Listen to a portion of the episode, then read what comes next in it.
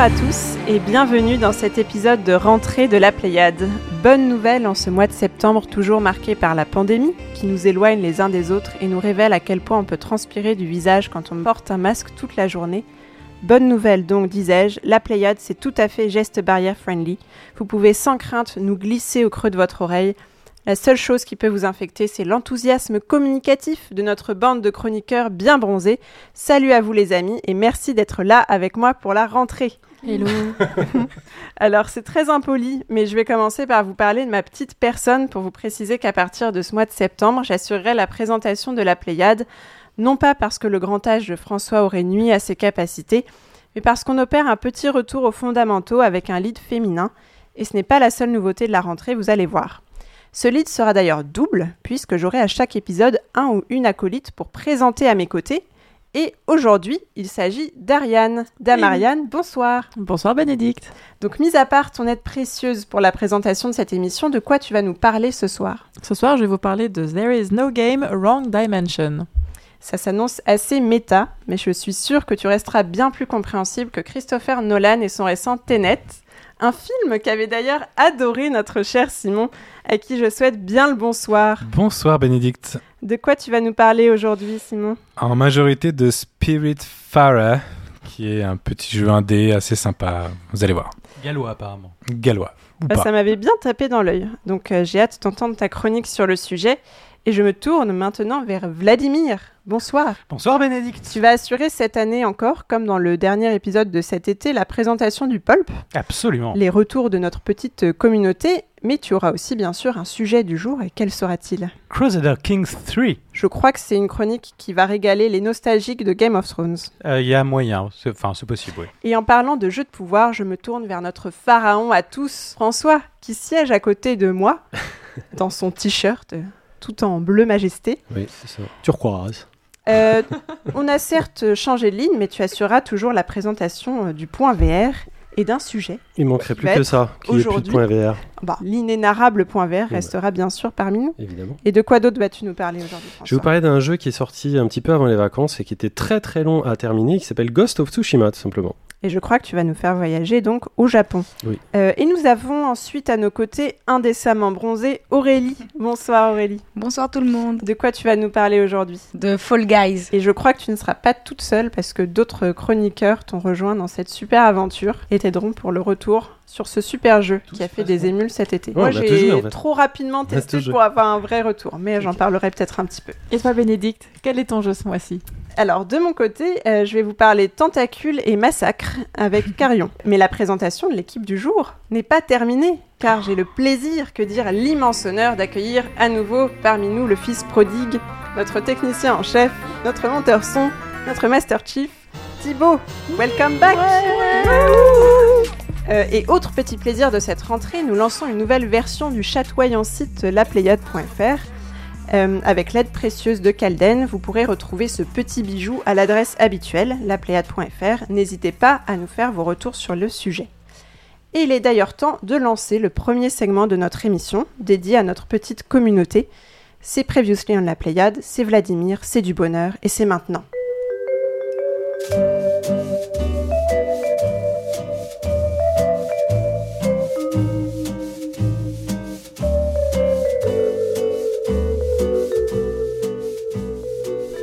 Nouveau site sur lequel nous n'aurons plus jamais de commentaires possibles puisque c'était là notre principale porte d'entrée pour les hackers. Donc nous avons décidé de la clore. Mais si on ne peut désormais plus les commenter sur notre site, il reste tous vos réseaux sociaux préférés. Et sur Facebook, Étienne Mineur nous dit Merci, cet épisode était vraiment très bien avec votre invité Michael Newton, Michael Newton, pardon, qui je pense va avoir du boulot chez Ubisoft. Parce que oui, nous ne l'avons pas précisé, et pour cause, c'était l'occasion de le rappeler maintenant, que l'enregistrement de notre dernier podcast s'est déroulé quelques jours avant que ne paraisse l'enquête de Libération, révélant l'ensemble des dysfonctionnements graves euh, chez Ubisoft fin juin dernier. Euh, en l'occurrence, si nous accueillions Michael Newton le mois dernier, c'était en tant que président de l'association Loisirs Numériques pour parler de la diversité dans le jeu vidéo. Ce à quoi Yao de Upcast, le podcast, nous dit sur Twitter, super numéro ultra intéressant, mais quid du média, jeux vidéo, presse, émission Vous ne l'avez pas évoqué, je trouve que ce n'est pas représentatif du panel de joueurs et de joueuses actuels. Je ne sais pas si François, par exemple, tu as quelque chose à dire sur par rapport à ça, la diversité dans les médias par rapport aux jeux vidéo. Euh, bah, je l'a- on l'a quand même un petit peu évoqué, mais c'est vrai que je trouvais que sa, sa remarque était, était pertinente. Après, on n'avait pas pour euh, but d'être super non plus euh, euh, exhaustif. Fatiao, il se plaignait du, du fait qu'on on n'ait pas dit que. Qu'on n'ait pas évoqué du tout ce sujet-là. On a parlé de la diversité dans le, le milieu, plutôt de la production. Oui, en fait, ce qui est drôle, c'est qu'au travers de la Pléiade, comme nos auditeurs le savent, nous, la, la, la parole féminine est, est- est une valeur quasiment fédératrice et constituante chez nous. Donc, c'est un sujet qu'on a l'habitude d'aborder. C'est vrai que là, on n'en a pas, on n'en a pas parlé plus que ça. Moi, j'ai toujours tendance à, à- à dire que je souhaite toujours euh, plus. Alors, les filles, vous pourriez parler, hein, parce que ça vous concerne plus que, que moi, on en parle, mais plus il y a de filles, mieux c'est, parce qu'en ce moment, dans, le, dans les médias jeux vidéo, il y en a, il y en a juste pas assez. Après, euh, c'est chacun fait comme il veut euh, ou comme il peut. Euh, voilà, nous, on fait comme on peut. Et comme on veut. Oui, c'était juste effectivement pour rebondir, c'est dommage, on peut jamais être exhaustif euh, sur le sujet. On a déjà passé pas mal de temps à discuter avec Mickaël, euh, c'était très intéressant, mais il y a plein d'autres sujets euh, qu'on n'a pas abordés, notamment par exemple, je sais pas, d'appropriation culturelle, aurait pu aborder également, mais ça reste des thématiques euh, qui nous tiennent à cœur. Et d'ailleurs, Yao, il est chou et il est chier et je l'embrasse. et j'adore et j'adore Upcast, mais euh, chez Upcast, ils ont pas de filles dans, dans l'équipe. Il faut qu'ils il faut qu'ils intègrent une fille. Je vais continuer parce que il est un peu long ce pulp ce mois-ci. Sur Discord, enfin, Josie Cajosette qui nous y a rejoint euh, avec plaisir nous dit J'ai regretté que vous ayez parlé de The Last of Us 2 sans spoiler. Ça limite énormément ce qu'on peut en dire. Je sais que Simon, t'avais quelque chose à. Peut-être, non? Tu voulais Non, en parler en spoilant maintenant que tu l'as Oui, bah, terminé hum, Ah non, ça fait pas. non non ça Non, fait non. ça fait trois mois et c'est vrai que j'ai un regret vis-à-vis. C'est mon premier regret vis-à-vis d'une chronique qu'on ait pu euh, faire de pas pouvoir parler de- complètement librement euh, d'une œuvre qui m'a marqué tellement profondément que euh, sans spoiler, je suis incapable d'en parler en fait. Et peut-être qu'un jour on se, on se lâchera, on fera une- un feedback sur ce jeu euh, qu'il mérite euh, largement. Quand on aura tous fini. Et euh, Josie Cajosette nous dit aussi, je l'ai fini hier et je le trouve très inférieur au premier sur le plan narratif. Il est souvent très ennuyeux, tellement long pour rien, et les situations se renouvellent peu. Il y a quelques moments narratifs magnifiques, j'ai pleuré sur le bisou du bal. Mais globalement, le jeu est juste pas mal. Euh, également, il faut vraiment arrêter avec ce crunch à la con. Euh, on en avait parlé dans le cas de Naughty Dog. Comme dans Uncharted 4, on franchit des zones où il se passe mille trucs en une fraction de seconde. On ne regarde rien, on ne fait qu'avancer sur des scènes qui ont dû prendre des mois à réaliser. C'est ridicule. C'est ce que tu avais dit Vlad aussi avec le truc Par de la guitare, guitare, et tout ça. ouais. Euh, sinon, pour ceux qui aient des nouvelles des jeux dont on a parlé dans les épisodes précédents, sont arrivés sur Switch tout un tas de petits lots de nos jeux préférés Death and Taxis, Short Hike, Jenny Leclou, Detective Who, ainsi que Manifold Garden et Hypnospace Outlaw, qui tous les deux sortent également sur PS4 et Xbox One, ainsi que The Procession to Cavalry de Joe Richardson, qui est euh, désormais disponible sur PS4. Et ajoutons pour finir que A Short Hike bénéficie dès à présent d'une traduction française, Française, qui ouais, était sur Switch, la ouais. seule chose qui lui manquait. Et je crois que c'était tout pour ce mois-ci. Vous pouvez évidemment nous retrouver sur Twitter, sur Facebook, nous verser des étoiles par million sur, euh, sur iTunes et nous rejoindre sur Discord pour participer à la conversation. Eh ben, merci beaucoup Vlad, c'était parfait. Donc après ce pulp de qualité, on va enchaîner avec l'actualité du jeu vidéo et un tour des news.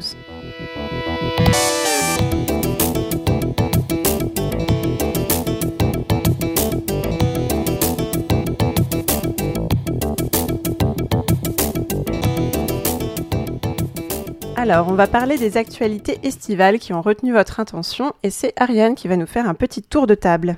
Exactement. Alors Vladimir, qu'est-ce que tu as ce mois-ci pour nous? Euh, on a appris il y a quelques jours la, la dissolution euh, du studio néerlandais Vlambeer, euh, qui, est, qui est un studio qui a fait un- quel- quelques petits jeux euh, au gameplay absolument réussi, euh, en général des jeux plutôt a- a- orientés action, qui sont euh, de- des jeux d'une grande efficacité. Mais ce studio est surtout connu pour les deux figures qui l'ont fondé, qui sont euh, Rami Ismail, dont on a déjà parlé ici pour, euh, Méditation, un ensemble de, de 365 petits jeux qui se déroulaient sur une année, et pour avoir fondé la Game Dev World, et pour euh, Jan Willem euh, Nijman, euh, qui a fait Minutes notamment, et qui sont l'un et l'autre euh, deux figures du jeu vidéo indépendant, deux voix euh, hyper importantes, et moi j'ai toujours trouvé qu'il y avait quelque chose d'un peu anormal entre ces deux personnes hyper importantes pour le milieu euh, du jeu vidéo indépendant et leur studio qui finalement produisait des choses bien, mais pas des chefs-d'œuvre. Et euh, il y avait une espèce de, dichotomie euh, entre, entre, voilà, entre, ces, entre ces deux choses. Et finalement, j'ai un peu l'impression que c'est finalement un retour à la normalité. euh, que ch- chacun d'entre eux décide de prendre son chemin, d'arrêter de faire des jeux de commandes, parce qu'en plus, dans l'ensemble de leur création, les choses les plus, les plus radicales et les plus inventives qu'ils ont pu faire, c'est des choses qu'ils ont fait en dehors de Vlambeer. Donc euh, je- il y avait quelque chose qui était, euh, qui était un peu étrange. Comme, comme Minute d'ailleurs par exemple. Oui, comme Minute, comme mais tu, comme, tu le euh, disais. Qui était super, dont on avait Ouais, parlé, j'avais parlé dans un épisode précédent. Donc ils, ils ont décidé qu'il y a un dernier jeu sur lequel ils vont bosser. Ils ont aussi euh, euh, du coup publié euh, le proto d'un jeu sur lequel ils bossaient depuis 10 ans, depuis la fondation du, du, Studio. du studio. Euh, et puis voilà, et puis ils vont passer à autre chose. Ils vont chacun euh, faire leur route. Et je trouve ça en fait peut-être d'autant plus intéressant euh, sans qu'il y ait à se poser plus de questions. Donc en fait, c'est une bonne nouvelle. Oui, c'est bien. une bonne nouvelle. Ça a Mhm. été présenté comme tel, hein, de toute façon. D'accord. Et toi, Bénédicte, qu'est-ce que tu as pour nous? Alors ma news du jour, ça concerne les fabricants de consoles et les éditeurs de jeux qui, on le sait, ont profité du contexte de la crise sanitaire pour recruter plus d'adeptes et enregistrer des ventes et des profits records. Donc on en avait déjà parlé dans ce podcast, on savait que c'était un secteur qui avait euh, heureusement peut-être profité de la crise euh, liée à la pandémie de Covid-19, mais on a maintenant quelques chiffres euh, pour confirmer tout ça. Par exemple, Nintendo qui a publié début août un bénéfice de 850 millions d'euros euh, sur la période avril-juin, donc la période concernée par le confinement, soit euh, plus de six fois de plus que l'année précédente sur la même période, et leur chiffre d'affaires a doublé euh, malgré la crise sanitaire. Activision Blizzard a aussi publié un chiffre d'affaires en progression de 40% sur la même période. Même chose pour Sony, on est sur une progression de 30%. Et enfin Ubisoft, euh, qui est fragilisé par le départ des dirigeants à la suite des témoignages de harcèlement euh, dont on a parlé un peu plus tôt, a quand même terminé le premier euh, trimestre 2020-2021 avec une progression de 20% de son chiffre d'affaires.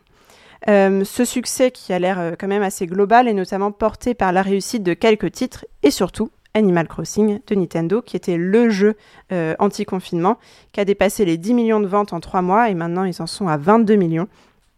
Ça risque de dépasser Mario Kart, qui était jusque-là le jeu le plus vendu sur Switch, avec un peu moins de 27 millions euh, d'exemplaires vendus.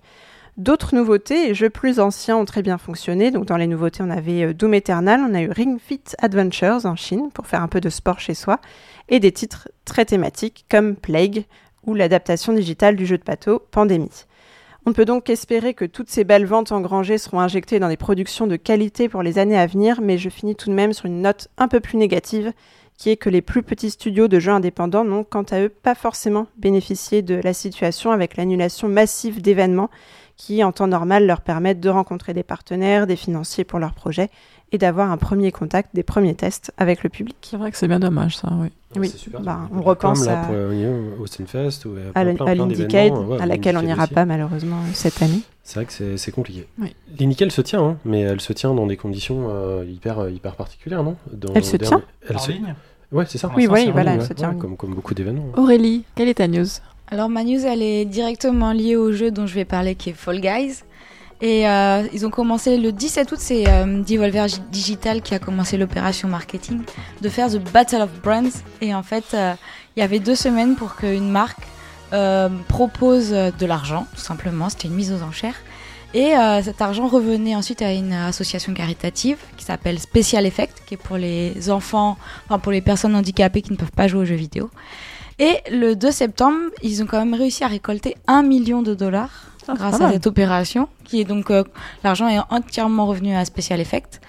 Euh, et donc en fait, c'est pas une personne, pas une seule marque, mais quatre youtubeurs qui se sont liés ensemble pour récolter les 1 million. Donc il y a Ninja, euh, je sais pas comment on prononce, G2, MrBeast et M-Lab, c'est des youtubeurs qui sont principalement anglais. Et euh, donc du coup, euh, il y aura pas un- donc pardon, j'ai pas dit, mais euh, en cet argent, il y avait le droit à un skin dans le jeu. Donc chaque youtubeur aura son son skin dans le jeu. Voilà. Donc euh, je trouvais que c'était une opération marketing plutôt bien menée. Ça fait parler un peu du jeu et en plus, euh, ça permet de récolter un million pour une asso. Euh, Cool quoi. J'avais entendu, si je peux rebondir juste rapidement, j'avais entendu dire qu'il y avait pas, de, pas mal de marques, vu le, le, le fait que le jeu il a été téléchargé, je sais pas combien de fois, euh, des dizaines de millions de fois, euh, donc c'est un énorme succès euh, cet été. Et il y avait pas mal de marques qui voulaient s'intégrer euh, au jeu, et euh, ça pouvait sembler assez, assez, assez pion. Et en fait, c'était intéressant d'un point de vue éditorial qui transforme cet argent-là justement pour des assos caritatives ou des trucs comme ça. Tu voulais, c'est ce que tu voulais dire Exactement. Ah d'accord. donc euh, je trouve que c'était plutôt cool hein, au final. Pourquoi pas quoi. Et puis c'est bien d'avoir des petits vêtements plutôt que d'avoir en marqué en gros. euh, oui, son- ça son reste enjeu, discret euh, donc. mais voilà. euh, Ça, c'est bien. C'est juste un logo sur un- ça, ça change pas le gameplay et si ça peut rapporter des- de, de l'argent à des assos qui en ont besoin, pourquoi pas quoi. Très bien. Alors, justement, François, Ah, pardon. quelle est ta news? Euh, des news, on en a pas manqué quand même cet été quand on regarde euh, l'actualité qui s'est passée, donc on- je vais pas vous parler de tout ça. Moi, j'ai juste euh, noté quelque chose qui est sorti euh, ces derniers jours sur un site philippin qui s'appelle Ungeek et qui concerne justement The Last of Us Part 2 dont on a parlé tout à l'heure. C'est tout simplement le, le pourcentage de complétion du jeu. C'est-à-dire que ce site, je ne sais pas comment en fait ils, ils ont réussi à avoir ces données-là, mais ils ont eu le, le pourcentage au global des, des- des joueurs qui ont joué au jeu et combien d'entre eux les ont euh, terminés. Alors c'est très simple, je l'ai regardé tout à l'heure. C'est le nombre de trophées Ah obtenus. d'accord. c'est très simple. hein. Vu que c'est que sur PS4, euh, c'est extrêmement euh, cloisonné. Donc tu sais, en fonction du nombre de personnes qui ont eu le trophée en question, combien de personnes qui ont acheté le jeu ont réussi, et on est autour de 70%. Donc vous avez pu euh, peut-être voir passer cette news. hein. Du coup, euh, c'est euh, en l'occurrence pour ce jeu, c'est 58%. Euh, donc des joueurs qui ont joué au jeu et qui ont fini euh, le jeu. Là où c'est euh, vraiment frappant, c'est que considérant les gros titres sur PS4, en tout cas sur la, liste qu'ils ont fournie, c'est le premier. C'est-à-dire que c'est le, jeu qui est le plus fini des gros titres euh, PS4. Donc suivent Final Fantasy VII, dont on a parlé ici, qui est à 53%, God of War qui est à 51,8%, Marvel Spider-Man qui est à 50%, euh, euh, Ghost of Tsushima dont je vais parler tout à l'heure qui est à, à 38,2%. Euh, Days Gone dont j'avais parlé qui est à 34%. Putain, les mecs, accrochez-vous, il est très bien ce jeu, je vous dis. Days Gone, il faut y jouer. sortir. Et la liste que donne, que donne ce site termine par Death Stranding qui était à 29,3, ce qui est ultra peu, et, et Red Dead Redemption 2, notre célèbre Red Dead Redemption 2 ici, qui est à 28,6% des gens seulement qui terminent leur jeu. Et du coup, moi, ça m'a vraiment interpellé dans le sens, euh, en parlant aux développeurs et aux éditeurs surtout, mais qu'est-ce que vous vendez aux gens si vous leur vendez un produit euh, où les gens s'arrêtent à 20% quoi Je trouve ça vraiment très très triste, d'autant plus triste que euh, la plupart des jeux indés dont on parle à la Pléiade, moi je suis très content de les avoir finis. Et là, vous allez voir, avec Ghost Tsushima, c'est le même genre de problème. J'y suis depuis le mois de juillet et, et je suis toujours pas à 100%. Quoi. C'est un peu la problématique dont j'avais parlé quand j'avais fait ma chronique sur euh, Minute, il me semble, où effectivement on avait de plus en plus de gros jeux qu'on avait du mal à terminer. Mais après, je nuance quand même parce que c'est pas tous les mêmes jeux, c'est-à-dire que t'en as qui sont plus ouverts que d'autres. La narration n'a pas le même impact sur tous les jeux. Donc euh, ça m'étonne pas que Last of Us soit premier, en tout cas, de, de cette liste. Pour moi, finir un jeu, c'est pas forcément arriver au bout de, le- de, euh, de l'expérience qu'a mis à disposition l'éditeur ou le programmeur ou ce que tu veux. Tu peux très bien vivre une expérience euh, très longue. Il y a des jeux d'ailleurs qui sont des fois très, tellement bac à sable que t'es pas obligé d'aller voir le moment où le jeu a décidé que c'était la fin pour en faire une expérience incroyable. Euh, et aujourd'hui, je pense qu'il y a une vraie diversité euh, d'appréhension euh, d'un jeu vidéo, contrairement à un film par exemple, où c'est vrai que si tu te barres avant la fin, c'est assez binaire. Une série, si tu regardes pas le dernier épisode, c'est binaire aussi. Un jeu vidéo, je pense que c'est un peu plus compliqué. T'irais pas au bout de l'histoire forcément. Non, il y, a des- il y a des jeux qui n'amènent pas forcément à aller au bout de l'histoire. Par exemple, si on prend The Last of Us, j'ai fait une pause avant de le terminer qui me qui m'a donné beaucoup de plaisir et qui aurait très bien pu être la fin de du jeu. En tout cas, j'en reparlerai pendant, pendant ma, ma chronique sur, euh, sur Ghost of Tsushima, mais euh, c'est vrai que Death Stranding, par exemple, il y, a- il y a- il y a énormément de quêtes secondaires, mais que j'ai trouvé très plaisantes, et t'as, euh, voilà, il y a, il y a même pas 30% des gens qui finissent le jeu, je trouve ça assez dingue. Simon, t'avais une news aussi. Oui. Ta news, tu Merci. l'avais pas marqué. Merci Bénédicte. Et oui, je voulais juste dire qu'en tant que fan de la série Shenmue, que vous êtes tous évidemment, euh, vous avez peut-être été déçus par le peu d'éléments euh, scénaristiques qu'apporte le troisième épisode. On en avait parlé en décembre dernier. Euh, D'autant que aujourd'hui, je suis désolé d'être un peu pessimiste, mais il est peu probable, probable pardon, qu'un quatrième épisode voit le jour. Donc vous serez peut-être heureux d'apprendre qu'une série animée est en cours de développement euh, et surtout qu'elle sera supervisée par Yu Sukuzi, Su- Su- Suzuki, Je sais. qui va nous envoyer des messages jusqu'à minuit. En personne, oui, le créateur de la série originelle, euh, est diffusé, est diffusé pardon, sur Adult, Adult Swim, j'arrive vraiment pas à parler aujourd'hui en anglais, euh, qui est quand même la chaîne connue pour un certain nombre de séries de qualité, dont Dont Rick et Morty. Rick et Morty. voilà, t'aurais pu le dire avec l'accent. Euh, voilà, on aura peut-être enfin le dénouement de plus de 20 ans euh, de vengeance de notre ami Rio, on parle à chaque fois qu'on parle d'un nouvel épisode de, de Shenmue. Euh, moi, je suis assez enjoué parce que si on un jeu vidéo, on sait que c'est extrêmement euh, cher à produire. Euh, une série animée, c'est beaucoup moins cher. Et si Yu Suzuki aujourd'hui a des, envies d'élargir son scénario, en tout cas d'arriver au bout de son histoire qu'il n'arrive pas du tout à mettre à bien, ça peut être une très bonne occasion. Merci tout le monde pour ces news et on va enchaîner avec quelqu'un dont on parlait à l'instant, euh, qui nous présente notre rendez-vous mensuel consacré aux pixels d'antan et d'aujourd'hui. C'est Seb22 qui va nous présenter le flashmo5.com.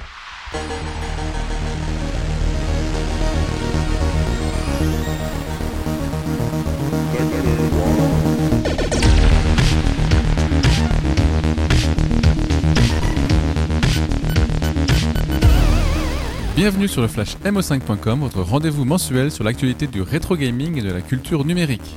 Sans plus attendre, on revient sur les 5 infos qu'il fallait retenir ce mois-ci.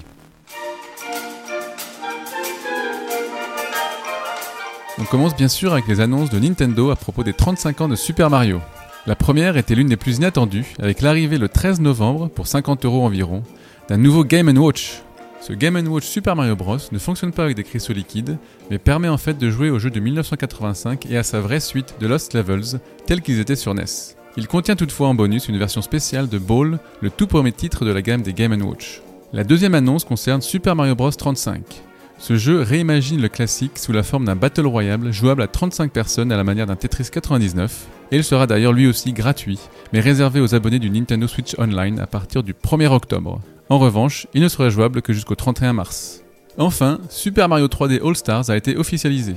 Attendu le 18 septembre au prix habituel d'une nouveauté Switch en boîte, cette compilation réunit les remasters de Super Mario 64, Super Mario Sunshine et Super Mario Galaxy, accompagnés d'un jukebox pour écouter leur musique. Hélas, le titre ne sera lui aussi disponible que jusque fin mars. Plein d'annonces bien rétro donc, mais on ne pourra cependant s'empêcher de remarquer l'absence totale de Super Mario Galaxy 2, y compris dans la rétrospective de fin de vidéo de ce Nintendo Direct. Continuons avec une autre actu liée au Game Watch. Une adaptation de Cuphead vient d'être créée par un duo français. Conçu par Simon Delaveine au code et par le youtubeur Atomium au graphisme, ce Cuphead Game Watch Edition peut se jouer directement depuis son navigateur via le site itch.io. Vous verrez qu'il fleure bon l'écran à cristaux liquides.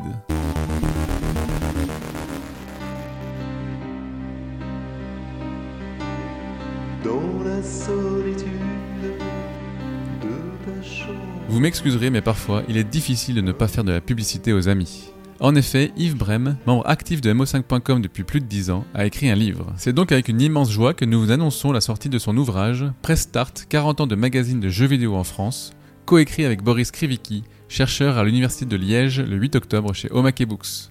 Compilant sur près de 400 pages le résultat de nombreuses années de recherche à décortiquer 226 publications et avec l'appui d'une cinquantaine d'interviews d'acteurs du milieu, le livre est en précommande chez l'éditeur. Il se décline en deux versions, une édition standard à 25 euros et une édition collector limitée à 1000 exemplaires et qui contient en bonus un second livre de 48 pages consacré à la presse étrangère, le tout pour 35 euros. Si vous aimez la presse vidéoludique, sa lecture est indispensable.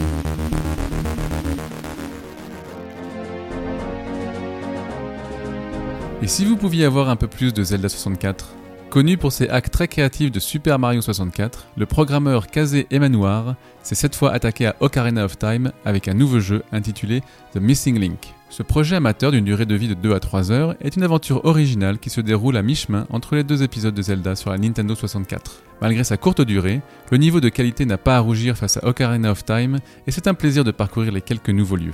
Donc petit conseil d'amis, si ce jeu amateur vous intéresse, dépêchez-vous de le télécharger car les premiers signes d'une réaction de Nintendo se font déjà sentir. Enfin, un portage contre nature, mais assez jouissif, commence à voir le jour.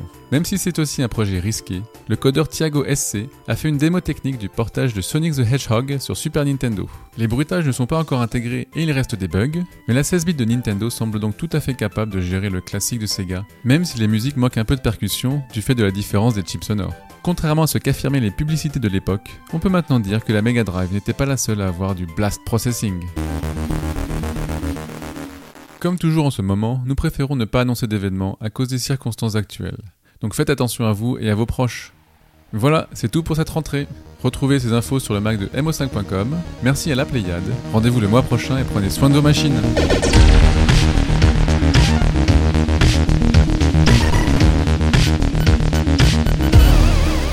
Merci Sébastien et vous pouvez comme d'habitude retrouver toutes ces news de façon détaillée sur le mag de mo5.com et euh, la chaîne YouTube.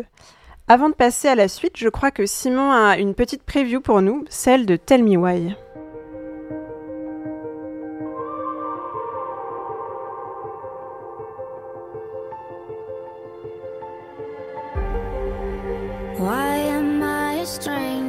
Tell Me Why est la dernière création du studio parisien Dontnod, à l'origine du jeu narratif que vous devez connaître qui s'appelle Life is Strange, qui était sorti en 2015. Euh, qui, Il est étrange. Les- Merci. Alors, euh, c'est Vlad qui fait les traductions d'habitude, mais ça, ça me dérange pas. Qui m'avait personnellement passionné pour euh, son histoire touchante euh, et sa capacité à aborder des- de manière très naturelle des sujets sensibles, euh, tels que le deuil ou le mal-être euh, lié à l'adolescence. Euh, je me souviens que j'avais vraiment eu ressenti énormément de choses, euh, peut-être pour la première fois pour un jeu vidéo. Pour leur dernière création, euh, dont euh, le premier épisode sur trois vient de sortir, le studio, donc notre note dont je parlais, repart sur une toute nouvelle histoire et un tout nouveau mystère. On repart de zéro. Je sais qu'ils ont fait un Life is Strange 2, j'en parlerai pas ici. On suit les retrouvailles de deux sœurs jumelles, pléonasme, je me rends compte en le disant, dix ans après avoir été séparées lorsque leur mère, dans un accès de folie, a cherché à tuer l'un- l'une des deux. On est sur un truc un petit peu, un petit peu dark. Le jeu propose d'incarner, euh, les sœurs, donc euh, là on est à peu près en 2020, dans leur quête de réponse pour comprendre euh, ce qui a pu gâcher leur enfance, puisque évidemment, dans leur jeunesse, quand ta mère veut te tuer, ton enfance n'est pas au top. Comme dans Life is Strange, qui ajoutait une part de fantastique. À l'époque, c'était le voyage dans le temps qui faisait un petit peu la particularité du titre. Ici, les sœurs ont la capacité de revivre physiquement leurs souvenirs et surtout discuter par télétapie, télétapie, télépathie. C'est mignon. Télétapie, ça fait très de droite. L'autre élément notable euh, vis-à-vis d'un scénario plutôt commun est que l'une des jumelles est transgenre. Elle est donc un homme quand on l'incarne à l'âge adulte, alors que quand elles sont jeunes, c'est deux petites filles. Et ce sont un peu ces deux aspects, donc euh, la partie un peu euh, imaginaire euh, avec la télépathie et le fait qu'elle soit transgenre, qui euh, m'ont un peu gâché l'expérience de jeu, parce que ça a rendu un peu l'histoire à la fois hein, lourde et très, très cliché. Euh, déjà, donc, si on prend le lien magique qu'il y a entre les deux jumelles, euh, de pouvoir ressentir et partager les choses, c'est un peu exprimé sans beaucoup d'originalité. C'est un peu un prétexte de gameplay pour revivre les souvenirs en live. Mais ce qui me pose encore plus de problèmes, c'est vraiment la façon dont le jeu aborde le transgendérisme du personnage, car il est toujours présenté comme un problème. Euh, c'est peut-être le premier personnage que je vois dans un jeu et peut-être au cinéma ou dans d'autres médias euh, transgenres, parce que c'est vrai que c'est pas un sujet très, très commun.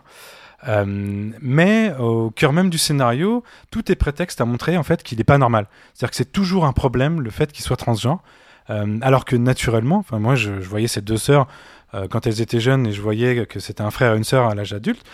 Pour moi c'était naturel, mais tout ce qui, le- qui les entourait, tous les personnages qu'ils allaient rencontrer, euh, allaient confronter le fait que ah mais vous n'êtes plus de sœurs, ah mais vous êtes un homme maintenant, etc. Juste pour me faire le défenseur Oui. est-ce que c'est pas justement ce que a cherché à faire le studio, de soulever les problématiques autour de, de ce sujet ou pas? Alors c'est très bien, sauf que en fait, euh, le, la trame générale, euh, en tout cas l'histoire qu'on veut nous raconter, va au-delà de ça et, chose, et nous invite à autre chose. Et en fait, vraiment, et ça se trouve, il y a des gens qui ont, qui ont trouvé ça génial de représenter le, le transgérisme euh, d'une, d'une- de cette façon, de cette façon-là. Moi, ça m'a gêné parce que euh, ça, c'est toujours le. En fait, il est toujours en train de se défendre, le- la, la sœur transgenre, le frère donc, est toujours en train de se défendre vis-à-vis de son, de son statut. Et il n'y a aucun moment, il n'y a aucun dialogue que j'ai noté qui n'était pas un problème pour lui ou pour elle. Et donc, tout de suite, on se retrouve avec, euh, ok, donc il y a une enquête, hein, il faut comprendre, évidemment, leur mère a eu, euh, a eu des soucis, etc. Euh, c'est une gêne, c'est comme si c'était, comme si, euh, je sais pas, hein, mais comme si l'homosexualité aujourd'hui, s'il y avait un couple homo, tout de suite, tout le monde pointait le fait que c'est un problème, mec, t'es homo, mais c'est des fois un problème sur une minorité de personnes, mais là, 100% des personnes qui rencontrent pointent ce, ce sujet. Et, et moi, ça m'a gêné. C'est-à-dire que je, je- J'ai pas joué au jeu, donc c'est vois- vraiment un sentiment global. Encore une fois, c'est un premier épisode. C'est donc c'est un tiers du jeu que- auquel j'ai joué. Je parlais de- de- évidemment de cet aspect euh, de, de transgenre, mais je parlais aussi de, de l'aspect un peu fantastique que je trouvais aussi euh, une couche pas forcément bien, bien amenée, et pas forcément intéressante vis-à-vis, encore une fois, d'un scénario et d'un propos qui parlait de choses un peu plus concrètes comme euh, la folie de la mer, euh, pourquoi elles, en sont là toutes les deux, ou tout, pourquoi ils en sont là tous les deux. Euh, voilà. J'espère vraiment que euh, cette œuvre, en tout cas, va évoluer et que les deux prochains épisodes vont amener d'autres concepts. Mais là, j'ai l'impression que c'était limite du marketing d'avoir un personnage transgenre et de te le mettre un peu dans, ta face et te dire voilà, voilà, nous on a, on a osé en gros le faire. Maintenant, bah, tu, tu vas jouer ça. J'ai eu un- vraiment, un- j'étais dérangé par ça. Bénédicte? Oui, je voulais euh, rebondir sur l'aspect euh, transgenre, qui était que Dontnod s'est rapproché euh, d'une association euh, américaine qui s'appelle euh, GLAD euh, pour justement être sûr de bien représenter euh, le, le personnage transgenre dans ce jeu. Euh, et ils ont euh, visionné euh, énormément de, de films, de documentaires, etc., pour être sûr de bien produire.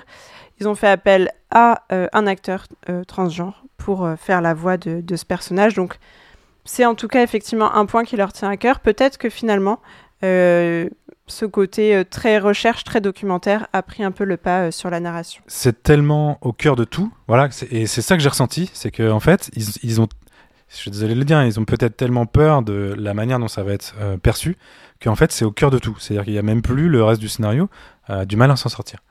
En fait, si je comprends bien, euh, t'aurais voulu que ce personnage, euh, qui est trans donc, euh, soit trans et heureux de l'être et juste vivre sa vie comme ça et qu'on n'en soit pas à revenir à dessus le en pointer permanence. du doigt en permanence, c'est-à-dire. Oui, mais la société fait ça, de fait, Mm, en tout cas, par rapport euh, aux personnes transgenres. En tout cas, je suis d'accord que la société peut le faire, mais quand tu écris un scénario, c'est-à-dire que quand tu écris une, un script, t'es pas obligé de mettre tout sur un point central qui serait le, trans, le transgenrisme. De toute façon, j'avais vu qu'apparemment c'était effectivement la volonté du studio de d'abord pointer la différence pour qu'ensuite euh, on arrive à des jeux où ça soit un peu plus euh, commun, où ce soit un peu plus accepté. C'est vrai que ça reste encore euh, tellement minoritaire dans le jeu vidéo que peut-être il faut en passer par là, par le pointer avant de pouvoir totalement le- l'intégrer. C'est pour ça que je parlais de clichés, et c'est vrai que j'ai hâte de vous parler de la totalité du jeu. hein. Je ferai pas ça à un deux tiers, et trois.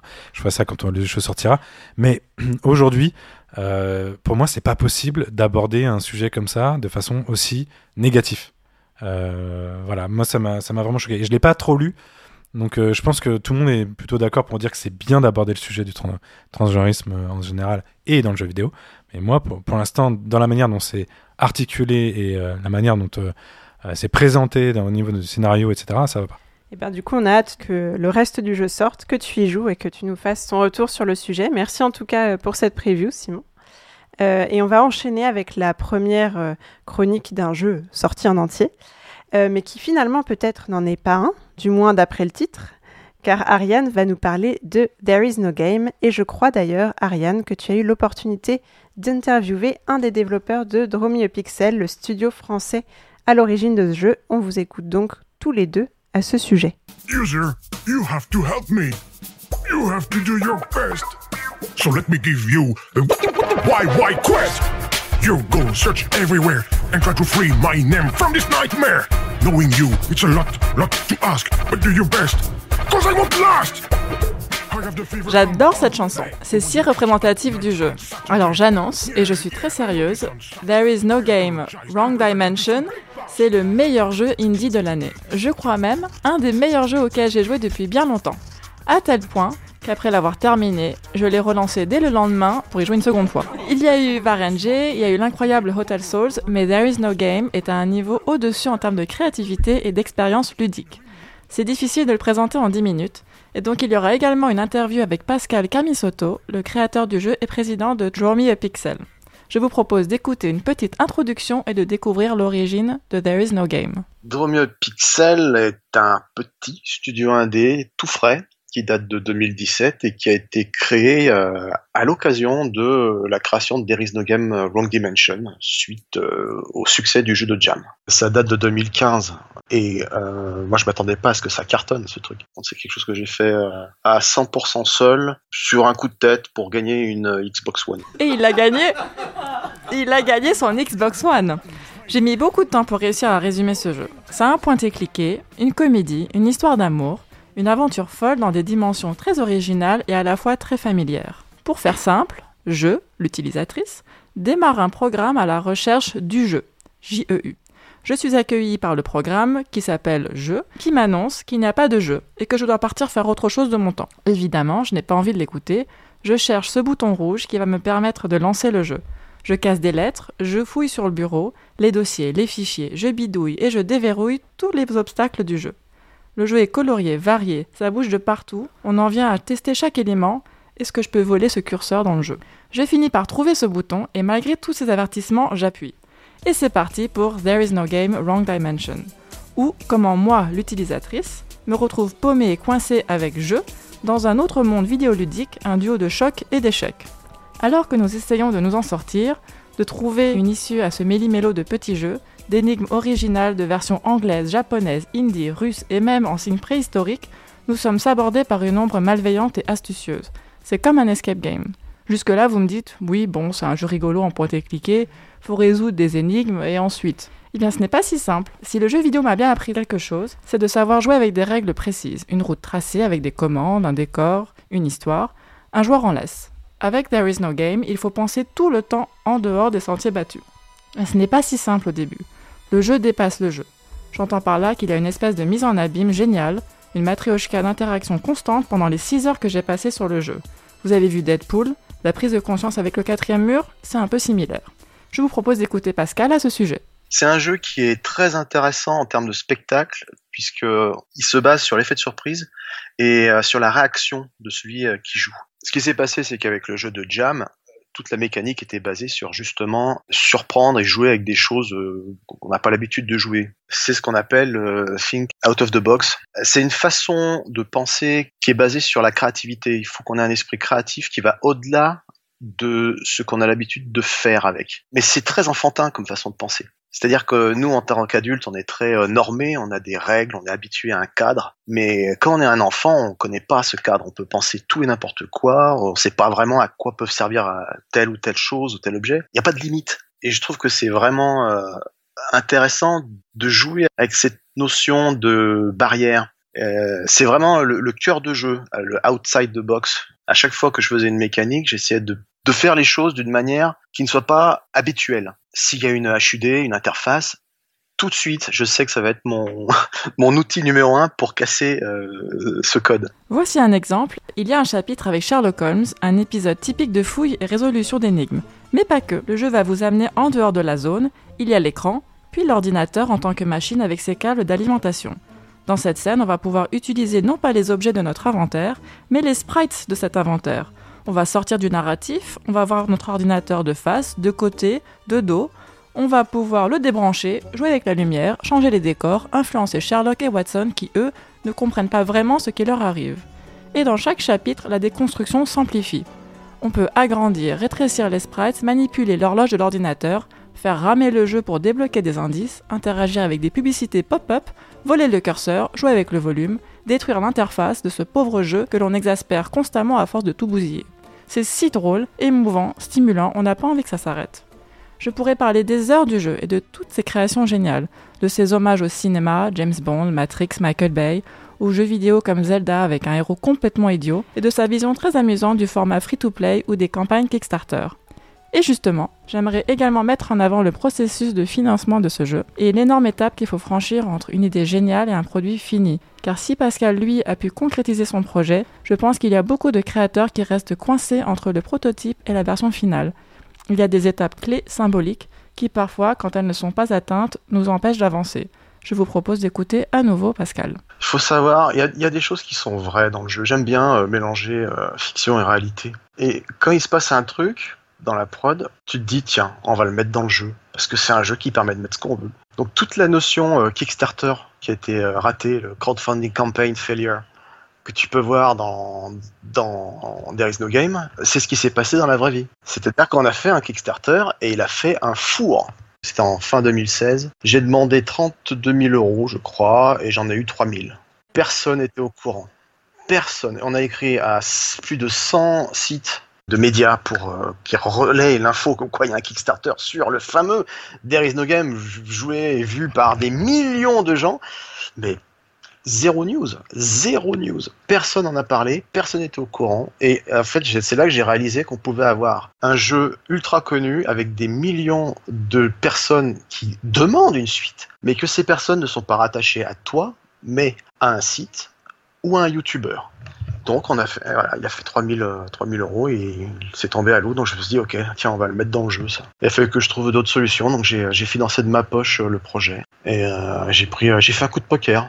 Parce que je, parce que j'y croyais, parce que je savais que s'il y avait, enfin quand je voyais l'engouement sur le jeu de Jam, je me suis dit mais c'est pas possible. Et les gens, ils- ça leur plaît, enfin ça les éclate. J'ai regardé les vidéos, ils sont en train de se marrer devant leur écran. C'est quelque chose que je vois pas dans les autres jeux. Il faut que je fasse quelque chose.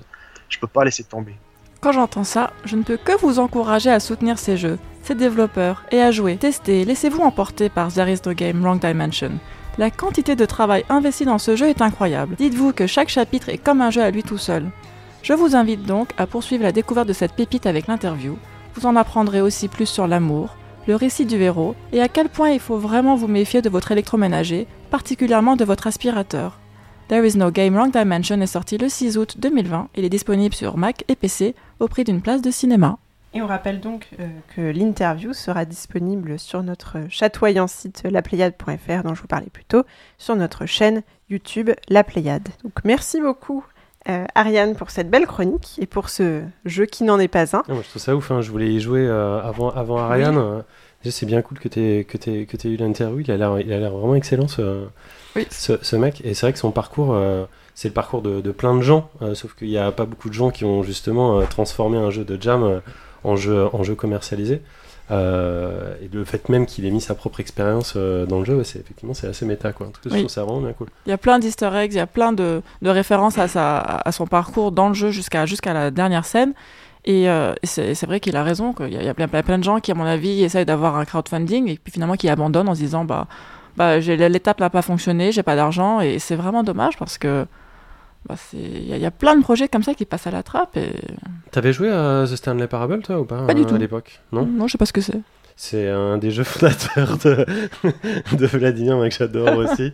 Euh, je sais qu'il y en a plein qui ont, qui ont joué, mais c'est un jeu qui a une, une thématique, on va dire, euh, pas, pas connexe, mais qui est pas, qui est pas très très éloigné de, de ça, et qui interroge beaucoup simplement sur ce qui est, sur ce qui est le jeu, le joueur. Et toi, toi, Vlad, euh, t'aurais pas, ça te branche pas à y jouer là, celui-là? Si, si, ça- éno- euh, si, si, énormément, oui. Ça va te plaire. Enfin, je sais que ça va te Ça plaire. avait l'air très drôle. Euh, En plus, je trouve les graphismes euh, vraiment réussis. Euh, Il y a un côté cartoon qui, est, qui fonctionne super bien. Donc, euh, je- oui, oui, Il y a beaucoup d'audio hein, qui ont été enregistrés pour, euh, pour le jeu. Il y a une Ah oui. voix euh, qui est là un petit peu tout le temps. ouais. Alors il y, a des- y a plusieurs voix, il y a des chansons qui sont incroyables, euh, écrites, donc les paroles écrites par Pascal et euh, mises en musique par Xiao Tanchi et un, un groupe américain. Et euh, de- la qualité des chansons est, est vraiment, est vraiment super. D'accord. Et ça, et du coup, ben, on- il a gagné ses Xbox, du coup. Mais oui, Et euh, le jeu sort sur, euh, t'as dit sur quelle PC plateforme en fait? et Mac. Et il prépare euh, d'autres sorties cross-platform euh, dont je parlerai dans l'interview. D'accord, ok, super cool. Et tu l'as peut-être mentionné, mais c'était quoi la durée de jeu du coup? Parce que tu disais que tu y avais rejoué euh, immédiatement après l'avoir fini. Alors la première fois que j'ai joué, c'était à peu près un peu plus de 6 heures. Et quand j'ai joué une deuxième fois, c'était 4, euh, 3-4 heures. D'accord. Bah, quand même une belle expérience pour un jeu qui au départ était un, un jeu de jam. A un jeu français. Et un jeu Exactement. français. Un jeu français. On va Villeurbanne. le, le saluer. Eh bien, merci beaucoup, Damariane, pour cette très belle chronique. Euh, on va enchaîner avec un autre style, euh, avec toi, Vladimir, qui va nous chroniquer aujourd'hui Crusader Kings 3.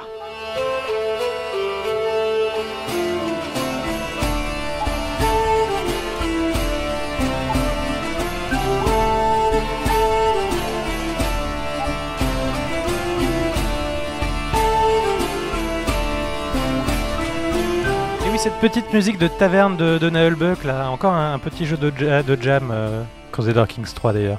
Euh, non, pas du tout.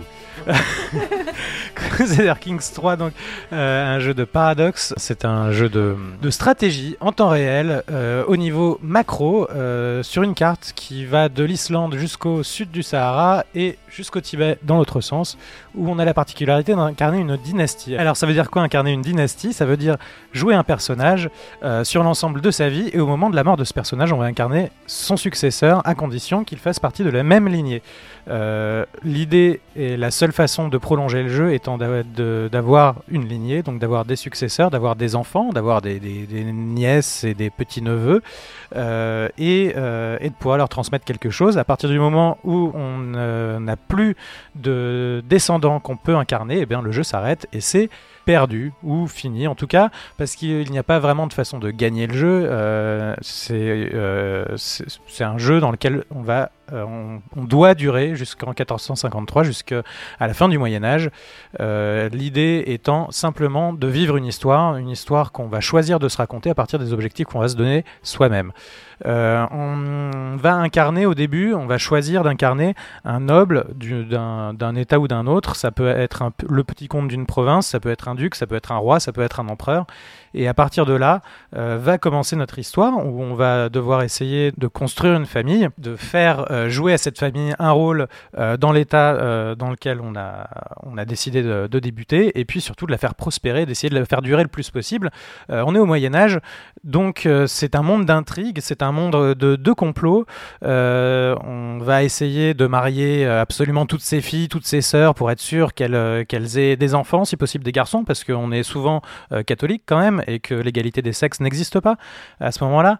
Euh, on peut essayer de modifier les lois, évidemment, pour essayer de faire euh, progresser euh, le, le pays ou le comté euh, sur le chemin euh, qu'on voudrait, mais on va se heurter à tous nos vassaux ainsi qu'à nos seigneurs qui n'y seront pas forcément favorables. L'époque est difficile. On va essayer, euh, bien entendu, de, faire assassiner des possibles rivaux. On va essayer de, marier euh, euh, des proches à d'autres royaumes puissants, lointains, pour forger des alliances, pour pouvoir soutenir des guerres, pour pouvoir soutenir des sièges, pour pouvoir se défendre.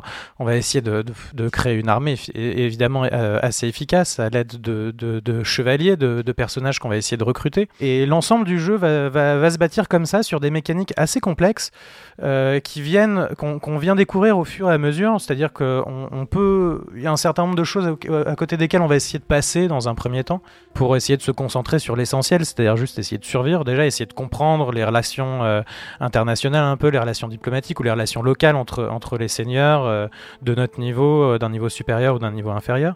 Et puis au fur et à mesure, on va comprendre qu'il y a tout un tas de, petites choses à faire dans tous les sens, de, de billard à 5 ou 6 bandes à essayer de mettre en place pour juste avoir gagné un petit vote euh, dans une petite élection sur un petit truc complètement ridicule. On va essayer de faire chanter telle personne, ce qui va nous permettre euh, d'avoir un petit avantage sur tel autre.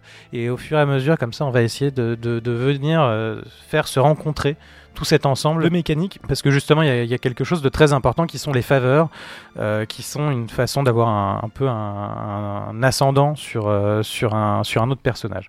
Euh, sachant que tout ce qu'on va jouer à la hauteur de notre tout petit comté ou de notre tout petit duché, euh, eh ben, va être calculé en temps réel par le jeu sur l'ensemble de la totalité des comtés de toute cette carte gigantesque qui, comme je vous disais, va de, l'Atlantique à quasiment, enfin, l'est de l'Inde.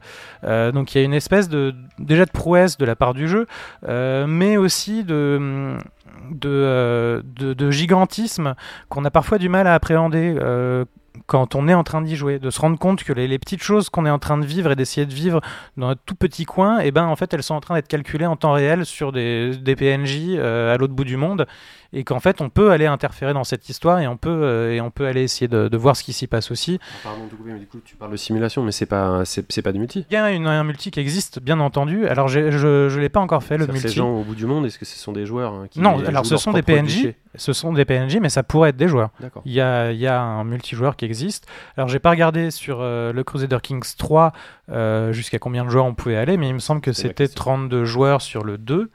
Euh, donc ça peut être jusqu'à 32 joueurs euh, qui jouent sur, la même, euh, le même serveur et qui peuvent ne jamais se croiser à mon avis de toutes leurs parties, au- autant qu'ils peuvent décider de coopérer ou de se faire la guerre. La fameuse guerre entre la, Lituanie et le Mali. Euh, tu, tu parlais d'un duché, donc j'essayais de voir comment ça fonctionne, mais en fait, on peut grandir et puis devenir un royaume, j'imagine. tu peux grandir et devenir un royaume, sachant que tu dépends. euh, L'unité de base, c'est le comté.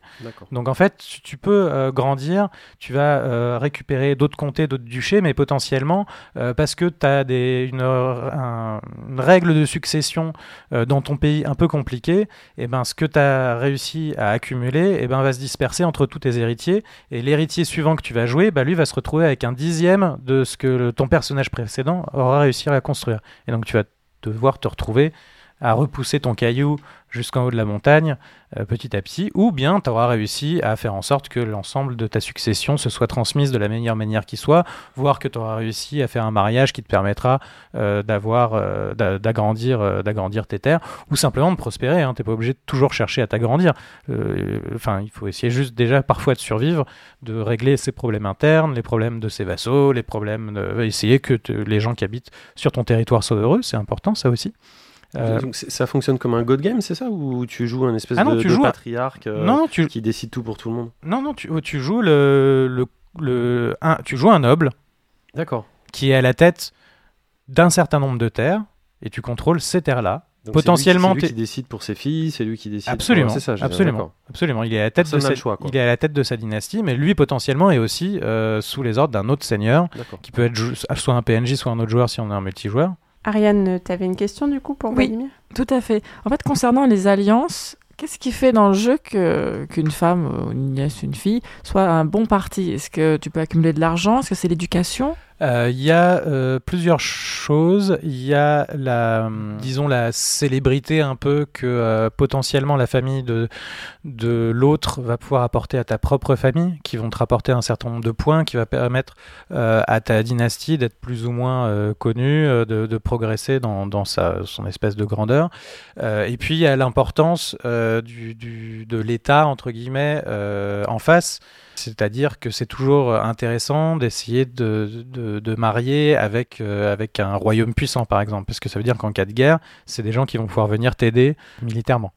Quand on est au stade des royaumes, bien sûr, parce que quand tu joues un rôle de petit comte, eh ben, tu essayes déjà de trouver quelqu'un qui veut bien de toi. Tu vas pas te marier avec euh, la reine d'Angleterre quand tu es un petit comte. Quoi. Donc tu peux proposer par exemple des richesses. Si tu, si tu, as, si tu as accumulé beaucoup de richesses, tu, es, tu, tu peux proposer euh, ta, ta, ta fille à, un- à un royaume beaucoup plus puissant.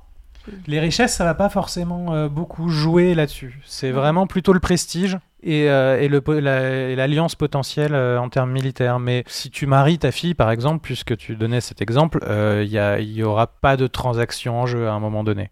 D'accord. Moi, ce que j'adore quand tu me parles de ce jeu, parce que je n'arrive personnellement pas à y jouer pour des raisons très techniques que je n'arrive pas à passer le tutoriel. Mais euh, euh, moi, j'a- j'adore quand tu me parles de ce jeu. Alors, je- tu me parlais beaucoup du 2 avec Thibaut parce que vous y avez beaucoup joué, et là, le 3. Euh, mais moi, c'est les aventures, c'est les histoires que tu me racontes. Et par exemple, la, partie que tu as essayé de faire là récemment, tu essayé de combattre un petit peu la logique du jeu qui est, par exemple, qu'il n'y ait aucune. Euh, aux femmes un peu au pouvoir et tu as essayé de mettre au pouvoir. Est-ce que tu peux nous raconter ça? Parce que moi, c'est ça qui me passionne Ça, c'était dans le tuto. euh, dans le tuto, donc on commence euh, petit petit roi de, de Munster, donc euh, on- en gros un duché en Irlande et où un peu le, le but du tuto, c'est d'essayer de reconstituer l'Irlande. Et donc ce que je te disais, c'est que j'aimerais bien dans une partie future, et on s'était déjà posé cette question-là dans, le- dans Crusader Kings 2 avec Thibaut, essayer de, de construire une espèce d'utopie un peu féministe où on allait pouvoir donner le pouvoir aux femmes. Et ça m'énervait particulièrement là en Irlande parce que j'avais réussi, à- j'avais un, vieux patriarche qui avait pendant 50 ans réussi à régner et à construire des trucs et faire des trucs. Et j'avais tout préparé pour que ce soit euh, sa fille qui puisse hériter de tout ça. En plus, elle était, euh, elle était, elle allait hériter de la moitié du pays de Galles euh, et son fils quand elle mourrait elle, parce que tu penses euh, la génération d'après aussi quand tu fais ça, allait hériter lui-même d'un bout de l'Écosse. Donc tout était prêt pour ce qu'elle de- elle devienne reine d'Irlande euh, à la place du vieux patriarche et que tout aille bien. Et puis là, il y a tous les vieux cons du royaume, tous les vieux vassaux qui se sont réveillés en disant une femme, c'est pas possible ça. Et donc ils ont donné le pouvoir à un pauvre cousin pathétique dans un coin euh, qui était tout mou du genou et qui avait rien, qui avait qui, qui, qui jamais d'enfant de sa vie, qui avait pas de richesse, qui avait rien du tout. Et ça m'a complètement pourri ma partie. Mais en même temps, c'est rigolo. Le jeu s'appelle pas Queen Crusader. Non, non. Pour rien non plus.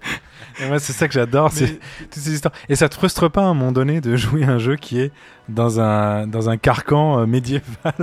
Tu te dis pas, putain, j'aimerais bien avoir ça en ça 2000. aujourd'hui, non, je détesterais jouer Oui, à en ça 2000, non, c'est aujourd'hui, con- quoi. c'est chiant, il y a Trump, mais, mais disons, euh, un truc un peu plus moderne que euh, lutter toute sa partie pour essayer de faire en sorte qu'il y ait un minimum de parité sur un duché. Bah, D'abord, ça n'existe toujours pas aujourd'hui, la parité, donc euh, on n'y est toujours pas. Mais non, non, après, euh, justement, ce cadre euh, Moyen-Âge, il permet aussi de se raconter plein de choses et d'inventer plein de choses et, et d'essayer euh, d'essayer d'imaginer des, des, des- des histoires. Oui, François. Ouais, juste pour rebondir un peu sur ce que disait euh, Ariane, comment est-ce que ça se gère la fertilité? Est-ce que, euh, est-ce que on sait des fois il y a des, des- des enfants qui, qui meurent, qui ont des maladies? Est-ce un- qu'il y a des femmes qui font plus d'enfants que d'autres? des tas de paramètres dans ce jeu et euh, chaque personnage, la totalité de l'ensemble, des milliers, dizaines de milliers de personnages, a un certain nombre de traits qui lui sont liés. Alors il y a des traits que tu développes toi plus ou moins en essayant d'avancer ton personnage sur une espèce d'arbre de compétences euh, ou en essayant d'apprendre des choses ou au fur et à mesure des événements aléatoires que ton personnage va pouvoir rencontrer parce qu'il y en a aussi. Et il y, a un, certain nombre de traits qui sont liés à ça, par rapport à la fertilité, par rapport à la timidité, par rapport euh, à la santé, euh, enfin à la santé physique, par exemple. Euh, Il y, a, il y a des tas de traits comme ça qui, qui peuvent euh, venir soit en fonction des, des actions et des choix que tu as pu faire toi comme joueur, soit de façon totalement aléatoire. C'est-à-dire que tu peux très bien lancer une partie et euh, au bout de trois semaines euh, dans la diégèse du jeu, c'est-à-dire au bout de trois minutes à peu près peut-être, euh, ton personnage va mourir d'une pneumonie euh, avant même d'avoir eu des enfants et ta partie va s'arrêter là. Voilà. Bénédicte? Et donc on a vu que c'était un, un jeu très complexe, très riche, très fouillé. On n'a pas trop euh, parlé de, son interface euh, visuelle, qui est assez austère quand même, qui est voilà, c'est d'ailleurs un, point qui est remarqué euh, sur les, trois opus de la saga, même si apparemment il s'est amélioré depuis les deux précédents. Est-ce que ça ne freine pas un peu l'immersion euh, dans le- la destinée de, de cette lignée Ah non, alors l'immersion, je pense pas du tout, pas une seconde, parce qu'en plus c'est très bien écrit, même la traduction française est vraiment très bien. Euh, en termes de- d'ergonomie, euh, c'est beaucoup, beaucoup, beaucoup plus réussi que le 2, et je pense que ça va permettre à beaucoup plus de joueurs de pouvoir se lancer dedans. et d'y prendre du plaisir parce que c'est vrai que le 2 était particulièrement aride. Le 3, moi je le trouve coloré déjà.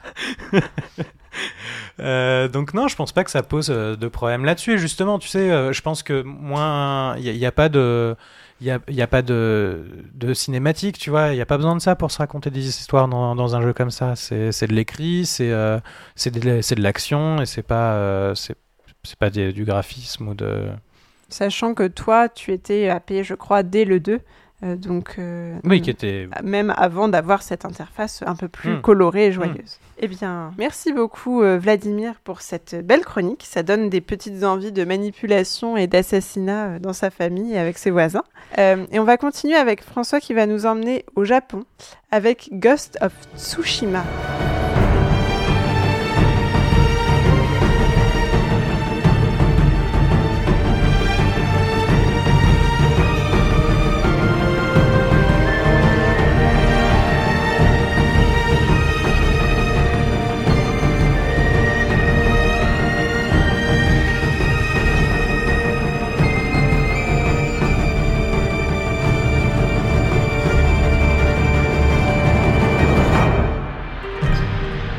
Quand même prévenu. Et moi, j'avais dit qu'on n'y reprendrait plus avec tous ces jeux là, comme ça, en monde ouvert. Après Days Gone, là dont je parlais tout à l'heure, j'avais dit terminé, euh, on passe à autre chose.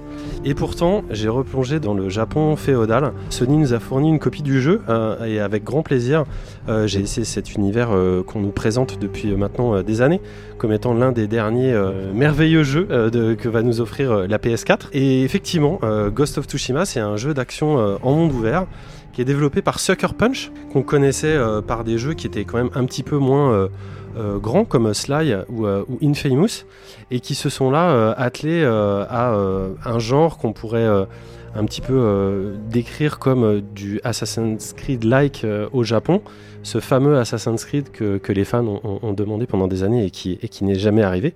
Mais évidemment, vous allez voir que ça ne s'arrête pas là. On joue en fait Jin Sakai, ça va être notre héros, notre jeune samouraï, qui avec euh, 80 euh, de ses comparses va tenter de stopper l'armée mongole qui va envahir cette île du Japon. Alors l'armée mongole, c'est des milliers d'hommes. hein. Tradition, courage et honneur, et ça il va nous en falloir euh, pas mal pour pouvoir terminer euh, le jeu.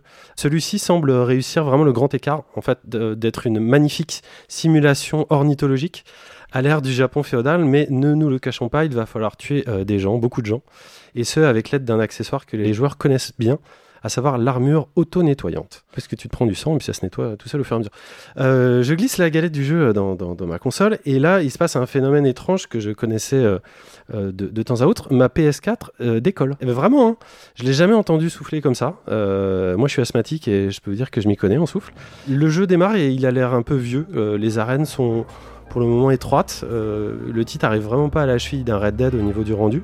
On dirait vraiment un jeu PS4 du début de génération. Et euh, bon, c'est qu'une impression générale, mais quand même, on est très loin du trailer présenté à, à l'E3. À l'E3, pardon, il faut le regarder. Petit lapsus révélateur. Tout semble donc au départ assez dirigiste et bien linéaire, efficace au niveau de l'écriture, mais quand même assez basique. Dans le respect du genre, cependant, et ça, c'est quand même très bien. Et ça m'amène aux points positifs nombreux que j'ai relevés. Euh, déjà, en monde ouvert, les décors sont assez magnifiques. Les lumières sont absolument exceptionnelles, et surtout les effets météo. Euh, par exemple, le tonnerre arrive 3 secondes après l'éclair. Ça, j'ai noté ça, je trouvais ça super cool. Si tu regardes l'éclair et puis ça, tonne derrière. Euh, Il y a des personnages féminins euh, vraiment super cool, comme le personnage de Yuna. Euh, Il y a un mode qui est le mode Kurosawa. Je sais pas si vous en avez entendu parler. C'est un mode qui permet de jouer entièrement euh, le jeu en noir et blanc et avec un son mono et puis avec des, petits parasites, euh, des petits parasites en vidéo. Donc pour tous les fans euh, des, films de samouraï, c'est vraiment super cool. Les visages sont très bons aussi. C'est juste dans l'action, c'est pas toujours aussi beau, mais les visages sont, sont bien réussis. Euh, dans l'histoire, il y a des, feedbacks qui nous plongent véritablement beaucoup plus, beaucoup plus loin dans le récit, qui le, nourrissent. Ça m'a beaucoup plu. Et il y a des scènes qui sont assez incroyables, euh, sans spoiler, comme celle d'une montée de, l'escalier. Et moi, qui, m'aura vraiment marqué, où parfois le, jeu arrive au niveau narratif à, l'excellence, en fait. C'est c'est vraiment, euh, c'est vraiment très très bien. Le jeu est plus difficile au, tout début qu'au milieu. Et puis à la fin, ça remonte. Donc la, la courbe de difficulté euh, est assez chelou. C'est un peu le style qui veut ça. Euh, Il y a des niveaux de difficulté qui, se croisent, qui se croisent, pardon. Mais manette en main, euh, il faut vraiment, si vous avez l'occasion d'y essayer, je vous, encourage à ça. Il faut vraiment dépasser les, deux premières heures parce que le jeu quand même évolue après et, et se développe. L'interface, je suis toujours dans les points positifs, est excessivement lisible et excessivement élégante. Euh, les combats sont, sont, quand même bien, bien foutus. On a des postures à apprendre, il y a des parades, il y a des, combos. Il y a un mode Ghost, euh, d'où le jeu tire son nom, euh, qui en fait on commence à faire flipper tous les ennemis. Et là en fait le, jeu se met à devenir un petit peu tout rouge et en fait ils hurlent, ils flippent et on peut vraiment les, tuer un petit peu comme, on veut et de, de façon plus facile avant de se faire toucher. Il y a des petits renards très choubis. Évidemment, beaucoup de fleurs, hein, sinon je parlerai pas de ce jeu, faut être, faut être très clair. Des petits renards à trouver qui- qui- qu'il faut, qu'il faut caresser, qui nous emmènent à des petits temples. Euh, Il y a des pierres où on peut faire des haïkus. Alors ça, ça m'a beaucoup plu. C'est-à-dire que le jeu invite à la poésie, non seulement par, visuellement, mais aussi vraiment, je crois que c'est l'un des premiers simulateurs de, poésie, même si c'est assez sommaire. Le gameplay, c'est-à-dire que ça reprend un peu le, fonctionnement des haïkus, c'est-à-dire on, regarde des décors, on va se poser, on va regarder un arbre, euh, on va regarder une cascade, on va regarder l'océan, on va regarder le soleil qui se couche, et on va avoir des phrases qui vont nous être suggérées par rapport à, par rapport à une pensée. Donc on va avoir un peu comme un QTE, mais sans le, sans le T de QTE. Et, euh, et en fait, on va composer son petit poème, et ça va être un moment de se, de, de se poser un petit peu dans, dans le jeu et de faire avancer la narration. Oui, juste, c'est en... quand tu dis c'est haïku, c'est-à-dire que c'est en japonais ou c'est traduit en français? Bah non, non, c'est traduit en français. De toute façon, c'est Non, en japonais ou en français euh, en, en- en audio, mais de toute façon, c'est Ça en crée des poèmes en français? C'est des haïkus en français, ouais. D'accord, donc ça fait vraiment des choses. Ouais, euh, ouais, ouais, c'est vraiment chouette. D'accord. C'est vraiment étonnamment chouette, même, je dirais, parce qu'il y a des moments où, par exemple, il va penser, je sais pas, tu parlais de deuil tout à l'heure, tu vois, à son père, ou à une expérience qu'il a vécue, ou quelque chose qui. ou à son ego, et en fait, il va profiter juste de son entourage, c'est-à-dire de, de ce qu'il voit, euh, de la nature, d'une montagne, d'un cours d'eau, pour faire une introspection. Et je pense que c'est un peu ce qu'apprennent les haïkus, même si c'est pas le niveau du japonais. Vlad, t'avais une question. Ça, ça arrive six fois dans le jeu ou c'est quelque chose que, qui peut être récurrent ou tu peux même toi-même décider de t'asseoir sur une pierre pour le faire ou c'est vraiment dans la narration, c'est décidé et ça arrive six fois Alors, on arrive bientôt au point négatif. D'accord, pardon. Mais euh, on va dire que c'est. euh, non, non, c'est pas une fois ou six fois, c'est, je sais pas, une dizaine, on va dire, quoi. Une dizaine. J'ai quand même parlé d'Assassin's Creed au début. hein. Euh, on a dans le même genre de, délire, on a aussi des sources chaudes, qui est un petit peu à l'instar de Death Stranding, euh, on peut se reposer dans, les sources chaudes, euh, dans les fameux bains japonais naturels. Et bon, voilà, tiens, des, petits passages de Death Stranding, tiens, des, petits passages à la Uncharted. Alors on doit monter dans, des temples, du coup là le gameplay se transforme complètement, et puis on passe à de la grimpette complètement, ça devient un jeu de plateforme triple A. Tiens, des enquêtes, des, petites enquêtes. Il faut qu'on cherche un petit peu des, traces. On a des, des grosses armes aussi pour tirer de loin, parce que ça, c'est- vraiment très important dans un jeu. Enfin bref, tout un T'as tas. The, The Witcher, non Parce que tu, tu l'as pas joué The Oui, Witcher. non, c'est The mais Witcher. bien sûr que si, je l'ai joué euh, The Witcher. Euh, mais les- voilà, on, on- on est évidemment en terrain connu à ce niveau-là, et euh, le jeu embarque un système de gameplay euh, divers et variés, mais surtout qu'on a déjà connu. Voilà, donc amélioré, mais qu'on a déjà connu. Euh, ce qui m'amène au euh, point négatif que j'ai plus relevé dans ce jeu. C'est un peu yin-yang ma, ma, présentation. Euh, le premier point négatif, c'est qu'il y a quand même des libertés qui ont été prises par le studio, elles sont avérées, elles sont, elles sont assumées par rapport à l'histoire. Par exemple, les sauvages mongols sont excessivement éduqués. Hein. Faut, faut pas rigoler. Ils parlent tous japonais quasiment, à commencer par, les, par, les, par les grands chefs. Puis alors un japonais, tu vois, un japonais de Tokyo, pas un japonais de provincial ou de Tsushima. C'est vraiment le, japonais euh, parfait. Euh, ou les haïkus dont je vous parlais tout à l'heure, qui, euh, parce que le jeu se, se déroule en 1200 et quelques, euh, je crois, euh, n'ont été inventés euh, que trois siècles plus tard. Donc euh, c'est pas grave, on va dire, mais quand même. La vue, elle, est très très rapprochée par rapport au personnage, un petit peu comme dans les Castlevania sur PS3, je sais pas si vous vous rappelez, espèce de vue épaule un petit peu dont on n'a pas forcément l'habitude dans, ce genre de jeu. L'IA, évidemment, elle, elle est un peu en train de ramasser des fraises d'été, malgré qu'on soit encore en septembre. Il ne faut pas non plus euh, essayer de décrocher la mâchoire des gens sur PS4, faut pas rêver. Euh, Il y a très peu à looter euh, au début, euh, du coup on arrête vite de chercher, c'est même assez frustrant. On verra par la suite qu'en fait il y a à looter partout et de, façon complètement systémique et de façon assez bizarre. Les, mouvements d'animation, eux, sont assez raides parfois. C'est un mix entre Assassin's Creed et Prince of Persia, sans verrouillage. Donc c'est assez chaud pour euh, tabasser les ennemis. Et même en plus rigide, pas forcément euh, désagréable non, plus, parce que c'est vif. Il y a un parti pris autour de ça. Mais je vous conseille de jamais faire un combat à l'intérieur euh, d'une maison. Parce que là, c'est le drame. La caméra se replace jamais. Hier soir, j'ai encore joué. J'ai passé mon temps à, me faire tabasser dessus juste parce que la caméra n'était pas bien positionnée. Je parle juste des combats. Sinon, elle est, elle est quand même bien. Euh, on peut se glisser évidemment entre deux murs. Euh, on a des compétences à acquérir. Est-ce que c'est un RPG, Vlad? Quand on a des compétences à acquérir? Ça suffit pas à définir un RPG, bordel. Euh, on laisse des traces dans la boue, mais par contre, euh, nous, on en laisse très très peu. Moi, c'est mon truc. Tu sais, c'est le premier truc. Quand je joue à un jeu, je regarde s'il pleut, si on laisse des traces dans, dans- dans la boue ou, ou dans la neige. Bref, c'est un GTA-like matiné de tous les open world précédents. Assassin's Creed, du Zelda en tête, sans oublier Uncharted, Mad Max ou Days Gone dont j'ai cité. Je vais pas vous le faire euh, en entier. Le, le- le jeu est un peu rigide sur sa mise en scène aussi, sur les séquences parlées. Le rythme est lent. Euh, je maîtrise tous les vents. Donc, euh, en fait, c'est ça que je vous ai pas dit, c'est qu'il y a- il y, a beaucoup moins d'interface dans le jeu et le jeu est très très euh, fluide dans, dans le visuel qu'il présente. Et du coup, tout est remplacé par, euh, par du vent. Euh, et c'est le vent qui nous dicte un petit peu où on va. Il est quand même bien, bien gentil, le vent. Et finalement, je m'ennuie un petit peu et j'en étais qu'au au premier tiers de l'île. Mais bon, ça se développe et, et on a toujours envie de, paradoxalement, j'ai envie de dire, de, de pousser le jeu. Et c'est certainement le visuel qui nous tire par le, par le bras parce que bah, jeu de fin de génération égale jeu absolument, euh, absolument dinguissime. C'est magnifique. On n'arrête pas de se dire, mais en fait, qu'est-ce qui va me, rester à la fin de, ce jeu euh, aussi beau, aussi, euh, graphique? La réponse, c'est une impression multicroisée de titres, vous l'aurez compris, euh, qu'on aura déjà joué avant. Un superbe hommage au Japon, réalisé par des Occidentaux. Une sorte de, croisement bizarre entre un Flower et, The Witcher. Pour rappel, Ghost of Tsushima, pendant que notre voisin est en train de jeter ses, bouteilles de, bière par la fenêtre, euh, a reçu, ses bouteilles de saké peut-être, a reçu la note parfaite de 40 sur 40 dans le magazine japonais Famitsu. C'est le troisième jeu occidental après Skyrim et Grand Theft Auto 5 à recevoir une telle note dans la célèbre euh, revue. Donc euh, voilà, c'est un record pour le lancement d'une nouvelle IP euh, sur PS4. C'est numéro 1 des ventes au Royaume-Uni cet été. Euh, c'est euh, la first party PS4 la plus vendue au Japon. Bref, voilà. Euh, je vais conclure en, vous laissant là-dessus parce qu'évidemment c'est un jeu dont on a déjà beaucoup entendu parler et que moi j'ai fait un petit peu sur le tard cet été pour cet épisode de rentrée. Il est systémique et ambianceur à défaut d'être ambitieusement créatif. C'est vraiment dommage, il emprunte beaucoup mais, mais crée finalement que, que trop peu, un peu comme Days Gone le faisait déjà. Euh, il est moins long qu'un Assassin's Creed, il est plus condensé, peut-être plus agréable, et ça reste une déclaration d'amour infini au monde des samouraïs, et un nouvel exemple des open world à, à l'autre de cette fin euh, de génération. Donc autant on emporte le soleil levant, autant on aurait aimé que ce fantôme nous emporte encore plus loin, à défaut de nous emporter aussi longtemps.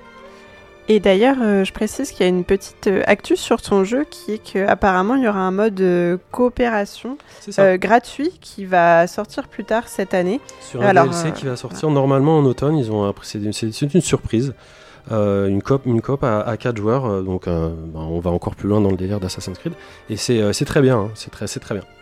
Et qui s'appellera Ghost of Tsushima Legends. Exactement. crois. Et Ce Voilà. truc qui va être marrant, c'est qu'il va y avoir de la magie apparemment qui va être intégrée au jeu, alors que là pour l'instant le jeu est, est relativement très, euh, très réaliste. Voilà. J'ai pas parlé de la musique non plus qui est absolument brillante, qui est du compositeur de In Mood for Love, Le Secret des Poignards Volants, euh, The Grandmaster, etc. Donc euh, voilà, c'est de la grosse prod et c'est quand même un très très beau jeu de fin de gen. Eh ben, merci beaucoup euh, François de nous avoir fait voyager comme ça. C'est de condenser hein, parce que c'est un jeu là pour l'instant j'en suis à 35, euh, 36, 37 heures, euh, c'est pas facile à résumer en 10 On minutes. en a pour son argent. Oui. Bah, son argent euh, un peu cher quand Mais quand tu regardes le taux de complétion, euh, tu vois, il est pas énorme. Non, je parlais au début de. Il est loin dans la liste. Bah, il était à 30, euh, 35%, je crois. Pas énorme. Et euh, on va rester dans le domaine des fantômes avec euh, Spirit Farer, euh, dont va nous parler Simon, qui est assez différent, qui a une jolie pépite signée Thunder Lotus.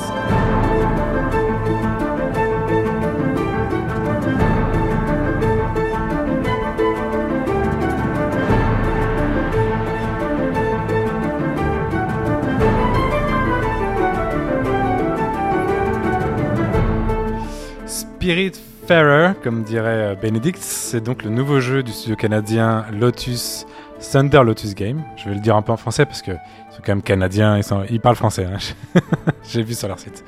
Euh, Qu'on connaît bien ici puisqu'ils sont à l'origine, figurez-vous en 2015, euh, de Rotun ou Jotun. Euh, Dark Souls Like 2D, donc François qui vient de se réveiller et de me regarder. J'en avais parlé dans la période. Tu viens de me regarder, j'ai vu tes yeux pétiller d'un coup dès que j'ai dit Jotun, euh, dont tu faisais l'éloge dans une chronique précédente. Tu avais adoré ce jeu, je me souviens. Ouais, ouais, j'avais beaucoup aimé. Euh, entre-temps, ils ont fait euh, un autre jeu. Mais là, aujourd'hui, on s'intéresse plutôt à, euh, donc à leur dernière création, où on incarne Stella, euh, qui, dès l'introduc- l'introduction du jeu, devient le Spirit Farer, c'est le nom du jeu, c'est-à-dire donc la personne responsable d'accompagner les morts dans l'au-delà.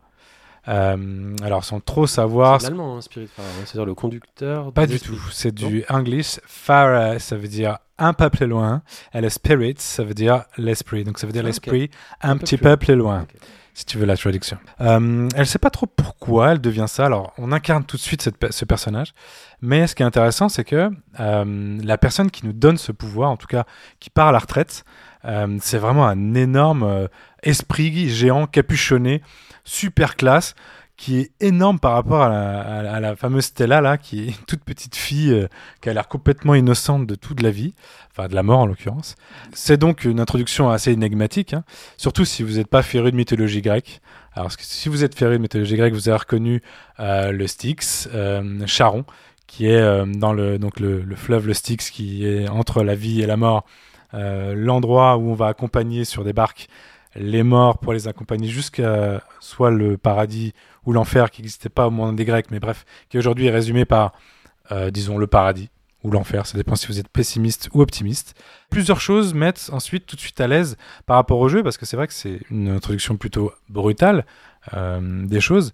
Puisqu'en gros, on nous dit, bah voilà, maintenant t'es le nouveau Spiritfarer. Comme tu dis, euh, François, on n'avait jamais entendu ce mot avant. Même les anglophones, je pense, sont assez peu habitués. Mais ce qui est cool, c'est que tout de suite, on a des choses qui nous rattachent, en tout cas, à un certain plaisir. Euh, le premier, c'est que euh, Stella est accompagnée d'un petit chat qui s'appelle Daffodil, qui veut dire jonquille en français. Et ce petit chat, tout de suite, il a une animation. Non mais, non, moi je, je suis très fan des chats. Non mais, hein? C'est quand il flotte? Non, non, non. a- J'adore quand il flotte. moi. Alors, oui, parce que tu regardes une vidéo, mais en fait, Je joue au jeu. ah oui, c'est vrai que tu as joué au jeu. Excuse-moi, excuse-moi François. Euh, mais, mais ce qui est assez incroyable, c'est que le, disons, l'introduction au jeu est plutôt abrupte, mais il y a certains détails qui nous mettent dans une ambiance et qui nous mettent dans une, euh, dans une relaxation quasiment instantanée. Donc la première, je vous dis, euh, c'est pas forcément Stella qui a l'air assez banale, mais c'est son chat qui a des petites animations, mais d'une beauté, d'une simplicité. Elle joue avec tout, elle a l'air de, vouloir découvrir le monde. Je sais pas, il y, a un truc qui m'a tout de suite dit, j'ai envie de jouer, euh, j'ai envie de jouer son chat. J'ai même pas envie de jouer Stella. Ok, je vais jouer un jeu de chat, on s'en fout s'il y a des morts, s'il y a des machins. Je veux jouer, je veux jouer Daffodil. Bon, il se trouve qu'il y a quand même un scénario et qu'on va devoir jouer un truc un peu sérieux. Mais en plus de ça, euh, quand je vous dis Stella, donc son chat est animé d'une façon assez géniale, c'est tout le monde qui est assez magnifique, c'est-à-dire que tout est dessiné à la main, et ça c'est propre au studio dont, euh, qui a fait qui a fait Jotun, c'est que ces gars-là, Jotun, il y a des détails partout. non mais tout ces gars-là, ces gars-là, leur délire, parce que je suis allé un petit peu creuser sur ce qu'ils faisaient, leur délire c'est on fait tout à la main. C'est-à-dire qu'il n'y a rien de procédural. Chaque élément, euh, on les a dessinés. Ils sont magnifiques. Euh, il y a des nuances de couleurs qui sont, qui sont superbes et tout est animé d'une façon splendide.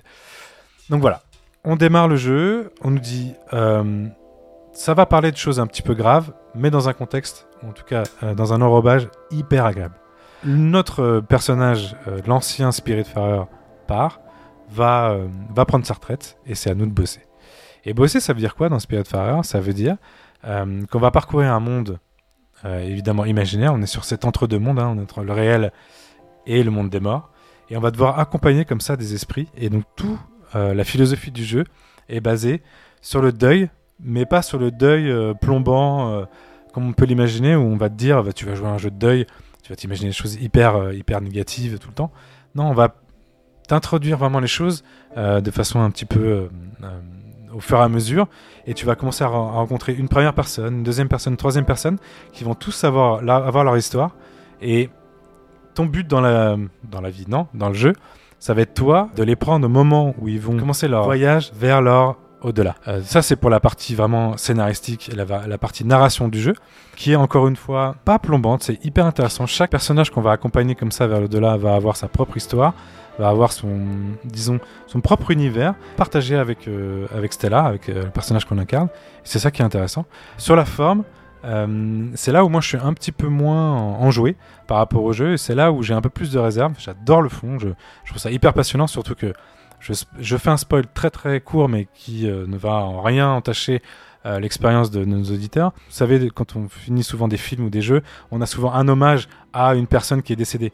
Bah là, en fait, on a 20 personnes qui sont décédées parce qu'en fait, c'est toutes les personnes des développeurs qui sont décédés. Et en fait les développeurs ont vraiment fait ce jeu pour rendre hommage à leur euh, à leurs personnes décédées et ils ont mis un max d'histoire personnelle dans ce jeu pour faire cet accompagnement. Et en fait c'est un deuil euh, c'est assez rare hein, c'est- un deuil euh, quasiment collectif. Alors ils sont pas beaucoup hein, on reste dans un studio indé ils sont une vingtaine trentaine.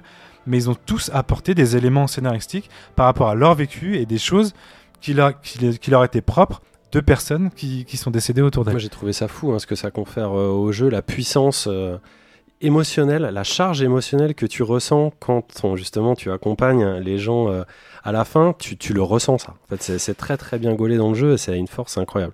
Et je vais pas beaucoup m'attarder dans ma chronique sur les aspects.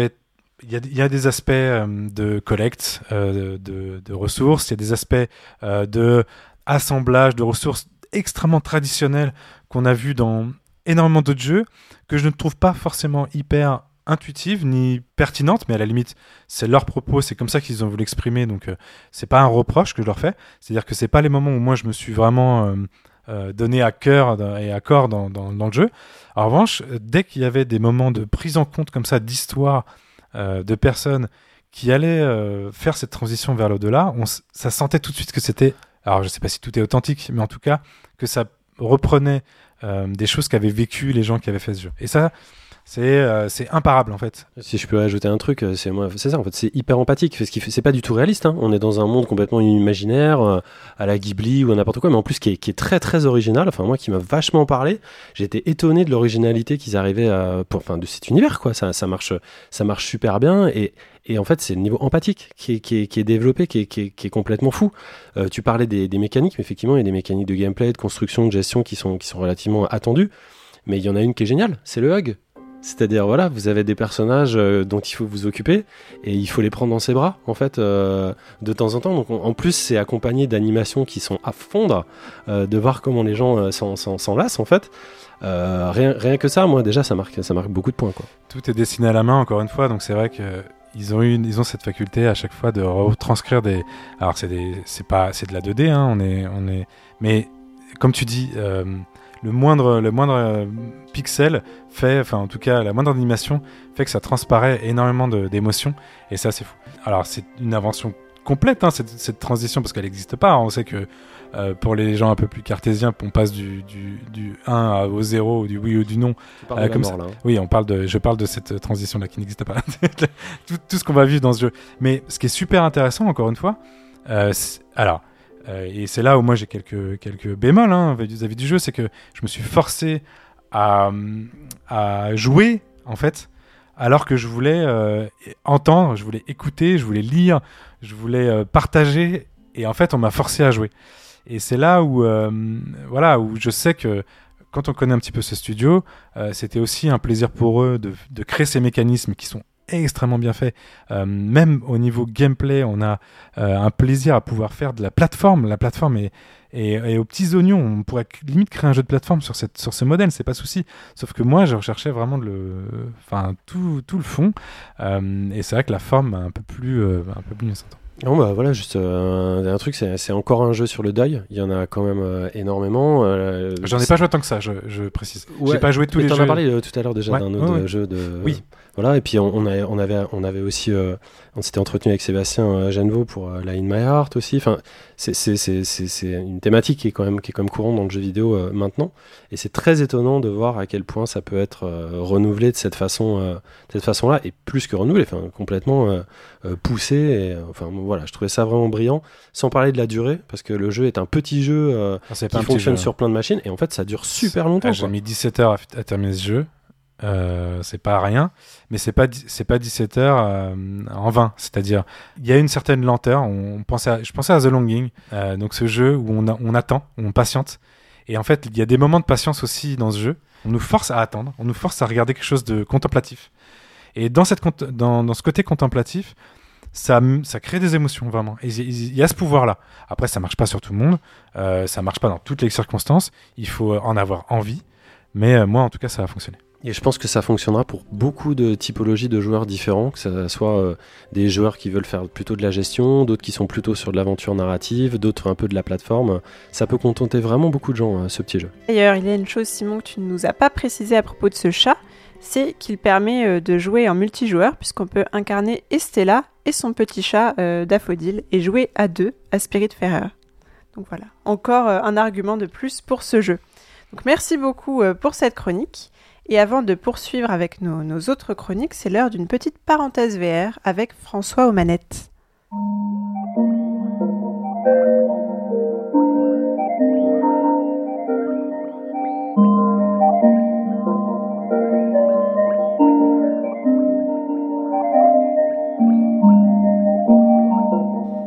Et ben oui, le point vert est de retour et j'en suis euh, le premier ravi. On va pas faire euh, non plus euh, 30 minutes euh, sur le sujet, mais quand même, l'actualité, l'actualité ne s'arrête pas aux consoles de, nouvelle génération, même si on est toujours en attente de, nouveaux casques et de nouvelles technologies concernant tout ça.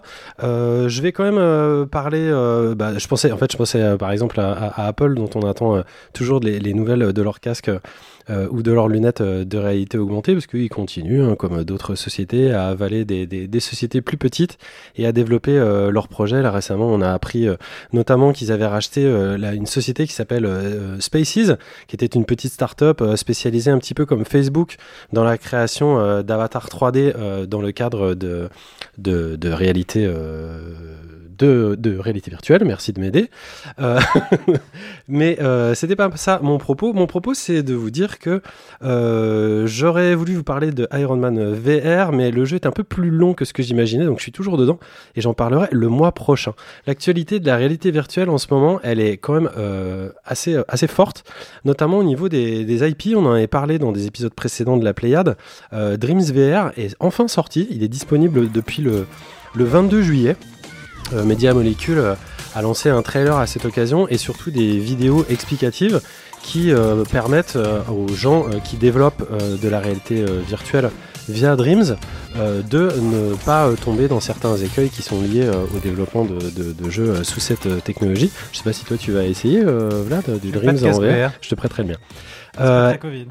Pas On est- Je le nettoierai. Euh, et on a vu d'autres, euh, quand même pas mal d'autres euh, licences qui, qui, qui se sont dit, bah tiens, on, va, on va quand même en profiter pour débarquer en VR. J'en veux pour exemple Hitman, qui euh, a annoncé une version Hitman VR, qui sont la reprise des épisodes 1, 2 et 3, et qui seront disponibles à partir de janvier 2021. Simon? L'épisode 3 de Hitman? Bah Hitman 3. Ah, le prochain? Oui. D'accord. Et Hitman 2 et Hitman 1. Et les trois épisodes seront disponibles en VR en, jan- en janvier euh, 2021. Mais pas seulement Hitman, mais aussi Medal of Honor, qui vient d'annoncer Medal of Honor Above and Beyond, avec l'un des créateurs originaux du jeu Medal of Honor. Je sais pas si vous aviez joué à l'époque, c'était sur euh, PS2 ou PS1 Sur PS2 si tu parles de. Le premier Medal of Honor. Ouais, En tout cas, il y a un des mecs qui est revenu. de Il faut sauver le soldat. Et euh, voilà, ils sont repartis dans un truc vraiment avec des vétérans, essayer de refaire, euh, euh, de refaire vivre un petit peu toutes, toutes ces époques-là. Le jeu a l'air hyper euh, diverse. Moi, je suis assez saucé euh, bizarrement. Ce problème, c'est que c'est toujours prévu pour 2021 et euh, exclusivité Oculus Rift pour le moment. On a aussi appris le retour de Sam Max, qui était une, une- une licence qui était vraiment cool de chez Lucas Art. Euh, qui s'appelle cette fois Sam Max This Time is Virtual, sur lequel on connaît pas euh, grand chose. Par contre, on sait qu'il y aura les créateurs originaux et les acteurs des voix originales, donc ça, c'est toujours euh, une garantie qui, fait plaisir. Et je terminerai par Minecraft, qui lui existait lui en VR sur, bah, sur Oculus, sur Gear, etc. depuis 2016, et qui a annoncé maintenant être compatible avec le, PSVR. Euh, donc ce qui est un peu bizarre, c'est bon, ça fait longtemps hein, qu'on l'attendait sur PSVR. Il, arrive dans une version quand même qui est relativement, euh, relativement bien augmentée, donc ça fait plaisir. Euh, ce qui est rigolo, c'est que c'est développé un studio partenaire de Microsoft, un studio canadien, je crois. Et ce qui paraît bizarre, c'est comme c'est Minecraft, c'est l'un des plus gros jeux Xbox Game Studio, et il dispose d'un mode VR console exclusif à la concurrence. Donc c'est quand même une particularité hein, de, voir que Microsoft n'avance toujours pas ses, billes euh, sur la réalité virtuelle. Un autre sujet qui m'a intéressé, qui lui est sur la réalité augmentée, c'est Nintendo qui a euh, euh, lancé, enfin qui a annoncé, Mario Kart Live Home Circuit. Je ne sais pas si vous avez vu passer ça. Il s'agit d'un jeu vidéo jouet qui est compatible avec la Switch et qui met en œuvre des petites voitures téléguidées et qui disposent chacune d'une caméra. Et du coup, le flux euh, est streamé directement sur la Switch. On doit faire euh, des circuits directement dans la pièce où on se trouve, votre chambre, votre salon, euh, votre jardin probablement, dans une distance pas trop longue pour que le stream fonctionne. On espère du mieux possible. En tout cas, c'est assez cool et c'est une nouvelle fois la démonstration que Nintendo est non seulement précurseur en matière euh, bah, de, jeux jouets, hein, de technologie qui tourne autour du jeu, ce qui est totalement cohérent et historique avec, euh, avec le développement de, la marque japonaise, mais euh, aussi sur la réalité augmentée. Enfin, et je vais terminer ce point VR avec ça, après les manettes haptiques, les sacs à dos haptiques, les cercles de réadaptation kinésiothérapique haptique, les combinaisons haptiques, voici les baskets haptiques. En fait, elles s'appellent les E EP01 Triple Black et c'est fabriqué par, par Drop Labs, qui est une, qui est une marque qui, dé- qui développe donc euh, ces baskets. Et euh, c'est des baskets toutes noires avec un look euh, assez, assez classique, dirons-nous, qui sont connectées à un casque VR ou à votre, votre smartphone. Et donc, euh, du coup, il y a des, il y a des, des- des- des vibrations euh, dans la semelle directement et qui peuvent être connectées euh, soit à des jeux, soit à des expériences interactives, soit tout simplement à, à de la musique et qui vous permettent de vivre les expériences en réalité virtuelle. Si vous êtes chaussé d'un casque, Simon, je sais que tu vas dire des bêtises. Attends 4 secondes. Juste- qui permettent de faire vibrer les basses et vibrer les pieds de manière totalement immersive selon le constructeur. J'ai pas trouvé le prix, ça serait bien que je trouve le prix de ce, de ce truc-là. Euh, 999. je vois marqué au- autonomie. Comment tu dis? 999. non, il faut En pas tout cas, c'est 299 dollars. Il faut pas être chatouillé. Mauvaise langue. Moi, je, moi, je pourrais pas parce que je, je suis chatouillé des pieds.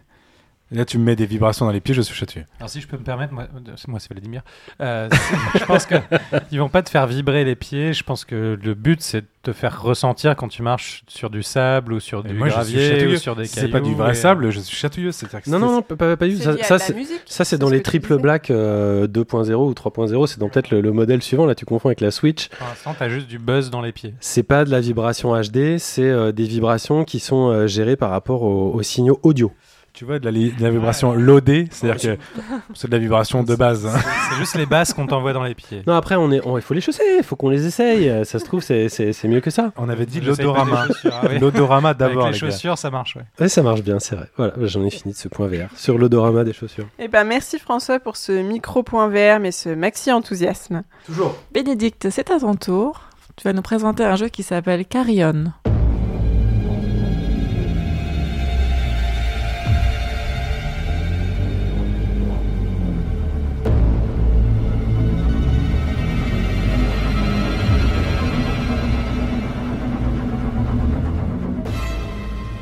Mes amis, je commence ma chronique en vous faisant part d'un grand chagrin. Pour ceux d'entre vous qui connaissent bien la Grande Galerie de l'Évolution au Muséum d'Histoire Naturelle de Paris, l'un de mes petits favoris de la capitale, vous avez peut-être remarqué un grand vide, une absence. Depuis l'exposition sur l'océan, pourtant terminée depuis des mois, un des petits protégés de la galerie n'a pas retrouvé sa place aux côtés des requins sans cesse balancés de part et d'autre par d'insupportables bambins aux doigts morveux et des poissons lunes aux doux regards globuleux. Il s'agit du petit poulpe rouge. Ou pour être plus exact, d'un calmar nommé Weke, premier de son espèce à être naturalisé, alors que ses invertébrés sont d'habitude présentés en musée, dans le formol ou l'alcool. Ses longs tentacules avaient d'ailleurs été remis en forme par une machine baptisée machine à lasagne géante. C'est beau.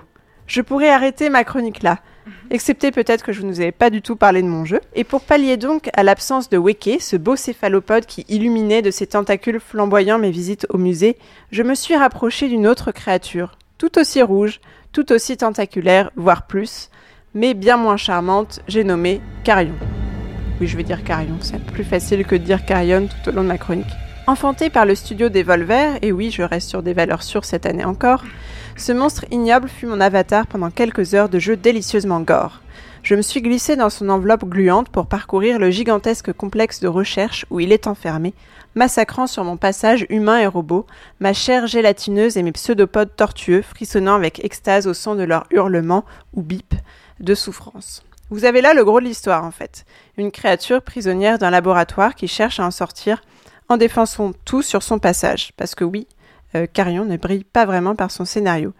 Mais qu'importe, le choix semble assumé. Le plaisir réel du jeu, c'est d'incarner et de faire évoluer ce monstre grouillant et immonde qui se déplace avec une fluidité jouissive de coursives en lac souterrain, de salle des machines en jungle putride. Ses nombreux tentacules lui permettent de s'accrocher un peu partout, avec de formidables bruits de succion, d'ouvrir avec fracas des portes métalliques, de défoncer allègrement le matériel électronique et de rapatrier vers ses nombreuses bouches voraces des ennemis hurlants et gesticulants.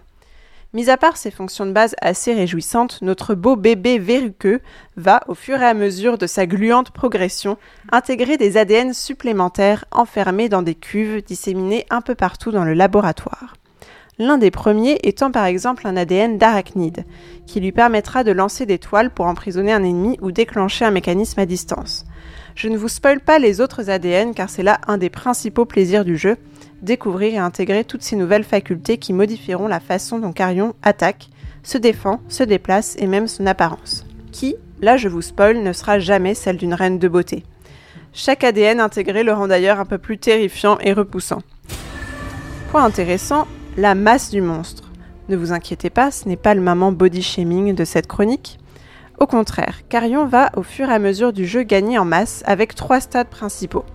Fœtus immonde, ado dégueu, adulte à vomir. Quand il est blessé, il va peu à peu perdre de la masse jusqu'à mourir s'il arrive à zéro. Il va pouvoir la regagner en mangeant des humains ou à chaque point de sauvegarde. Ces derniers sont assez fréquents, c'est des sortes de failles dans lesquelles Carrion se répand, un peu comme un blob, et après il peut y revenir, se lever dans sa propre chair flasque et regagner de la masse. Les capacités ADN que Carrion débloque ne sont pas accessibles à tous les niveaux de masse, il devra donc réduire ou augmenter selon les situations auxquelles il se retrouve confronté, ces dernières gagnant en ingéniosité au fur et à mesure de la partie. Carrion est donc un jeu très organique. Cette omniprésence de la chair et de la chair mutante, meurtrière, est un régal. On a presque, face au monstre, la même fascination que l'androïde David pour les xénomorphes dans Alien, Prometheus et Covenant, qui n'est pas seulement un mélange d'excitation et de répulsion lié au massacre généralisé opéré par la créature, mais une admiration véritable pour la manière dont il augmente et perfectionne ses capacités biologiques. Nos critères d'appréciation du vivant ne sont alors plus esthétiques mais pratiques et ne répondent plus qu'à un besoin précis, celui de la bête prisonnière, avancer, tuer, s'échapper. De brefs passages nous permettent d'incarner un humain qui enquête sur nous. Ce sont les seuls ajouts narratifs qui parsèment chichement le jeu et n'y apportent à mon sens pas grand-chose si ce n'est de regretter instantanément lorsque nous sommes dans cette forme humaine faible et primaire, notre puissance bestiale, et de se réjouir de la retrouver une fois ces interludes terminés. Bref, Carion était un bien chouette compagnon en attendant le retour de Weke le calmar. Dommage cependant que sa durée de jeu ne soit que de 4-5 heures maximum pour le prix tout de même de 20 euros. Et qui sait, ça aurait pu être mieux avec un peu de scénario. Le jeu est disponible sur Switch, PS4, Xbox One, Linux, PC et Mac. Et je vous laisse sur une petite citation d'Alien dont nous parlions plus tôt. Personne ne comprend la perfection solitaire de mes rêves. J'ai trouvé la perfection ici. Je l'ai créée. Un organisme parfait. Je crois, je crois que c'est Aliens. C'est dans Alien, Prometheus ou Covenant. David, oui. David, il n'est pas dans, dans la première saga Alien. Il apparaît dans la plus récente. Et euh, ce que je voulais préciser par rapport à, à Carrion, parce que j'y ai joué. Ah, Euh, alors, j'ai- alors, pas fait les 4 heures qui permettent d'aller au bout. En revanche, euh, ce que tu n'as pas dit, c'est que il est frêle quand même. Il peut être frêle, euh, notre ami euh, extraterrestre aux, longues tentacules. C'est-à-dire que c'est un jeu qui a une certaine exigence. Tu n'es pas Dieu sur Terre. Enfin, pas, t'es pas sur Terre d'ailleurs, tu n'es pas Dieu non plus. Mais euh, moi, je, suis mort plusieurs fois euh, dans ce jeu. Je suis mort pas mal de fois, ce qui heureusement est compensé par le, nombre de, points de sauvegarde assez élevé. Et c'est vrai que, alors c'est ce que j'ai rapidement mentionné par rapport à la masse, mais c'est vrai qu'en fait, notamment au départ, notre masse est finalement assez réduite et peut être rapidement dissipée par plusieurs coups de, pistolet. Et on tombe rapidement sur des ennemis qui ont des espèces de, de boucliers électroniques qui euh, repoussent pas mal d'attaques du monstre qui sont assez difficiles à choper. Et j'ai eu un peu de mal au tout début à euh, maîtriser mes tentacules. Exactement. Non, mais c'est ça que je- Non, mais en fait, au final, c'est quand même. un- Il y a un petit peu de stratégie dans ce jeu. Parce que c'est vrai qu'au départ, on se dit. euh, euh, tu vas n'importe où, bourrin. tu, tu gobes Mm. tout, tu grossis, c'est génial. Et là, tu commences à avoir un mec un fusil à pompe. Et là, tu te prends. Il y a quand même des, une barre de vie, hein, un peu basique. Et euh, moi, je suis mort euh, plusieurs fois avant de comprendre comment aborder. Et en fait, il y a quand même euh, de la stratégie. Non, c'est. Après, voilà, il y, a- y y une certaine euh, évolution dans le jeu, mais je, je trouve ça quand même assez intéressant, la manière dont ils t'ont fait prendre en main le méchant de l'histoire, mais avec certaines fragilités. Mais c'est vrai, on n'est pas tout puissant. Tu fais bien de, de le souligner. Vladimir, tu as une autre question? Est-ce qu'il y a un parallèle qui existe quelque part avec Ape Out? Euh, alors, dans mon expérience de jeu, vu que j'ai joué aux deux, euh, finalement, c'est pas si euh, dissemblable parce qu'on a la même espèce de frénésie euh, qui se retrouve euh, bloquée parfois un peu brutalement face à des ennemis qui sont de plus en plus puissants. Et pour, mais hum, Carrion est quand même un peu plus. le, singe des pattes ne, change jamais, c'est-à-dire qu'il a des attaques quand même assez basiques. La force des pattes, c'était aussi sa musique, son design. Là, la force, c'est surtout de faire évoluer euh, Carrion. Euh, c'est beaucoup plus stratégique. Euh, et on n'a pas, c'est pas un rush d'un seul coup comme Ape Out l'était, où fallait vraiment franchir le niveau en une seule fois, foncer, parce que sinon, ben, de toute façon, il fallait recommencer du début. Là, on est un peu plus posé quand même. Même si on a des phases un peu de, de rush, on peut pas tout faire d'un coup. Et on doit se poser un peu pour réfléchir comment exploiter au mieux nos capacités de gros monstres tentaculaires. Il y a certaines phases d'énigmes euh, où il faut quand même revenir parce que tu as accès à certains endroits, parce que tu as certaines capacités. C'est un peu du Metroidvania, comme on dit. euh, Il y a un petit côté Il y a Metroidvania. un petit côté Metroidvania où euh, tu n'as accès, enfin, tu es bloqué par une porte euh, d'une certaine manière. Tu vas acc- accéder à un pouvoir qui va te permettre d'avoir la porte plus tard. Tu Donc, ouais. reviens beaucoup à des niveaux en arrière quand tu as gagné ces nouvelles capacités ADN. François, tu voulais rajouter quelque chose? Bah non, que c'est c'est joli parce que c'est en pixel art, donc forcément ça me plaît, mais que ça peut être, ça ressemble très fort à un jeu anti-moi. Tellement ça me fait peur et tellement a ça, a l'air violent et tout. ouais, c'est dans des caves, non, c'est- c'est total pas choubi quoi. Voilà. Et la musique euh, est parfois sombre et angoissante. Mais jouez-y euh, quand même, hein, c'est pour, pour pas- Et les bruitages d'humains qui sont écrasés. ah, les, les bruitages non, mais sont les parfaits. bruitages sont d'une puissance. Surtout qu'on peut euh, assassiner parfois des gens qui n'ont aucune capacité de se défendre. Il y a beaucoup de soldats, mais parfois il y a juste des petits biologistes Ah, ils qui sont là, pas ils, du ils tout, essaient de euh, courir et tu. Et c'est- si on les ingérait des fois, s'il y avait un Ah côté un peu mange, oui, on nourriture. les mange hein, dans quand tous les même. cas. Et ça nous fait grossir. D'accord. Eh ben, on les digère pas, on les recrache pas après. Euh, on peut, on peut, en fait, en général, quand on les mange, on savoir si on crache faisait les caca jambes, avec les gens, mais- en fait. Non, on fait pas caca. D'accord. Tu sais pas parce que t'en fous partout quand même quand tu marches. Ah, arrête, c'est dégueulasse. Voilà. Donc on a fini cette chronique hautement euh, culturelle. Euh, et après du méta, des manipulations, des morts et du mutant, on termine les chroniques avec une touche de légèreté. De la couleur Euh, un party game pour relâcher la pression de cette rentrée. C'est Aurélie qui va nous parler de Fall Guys.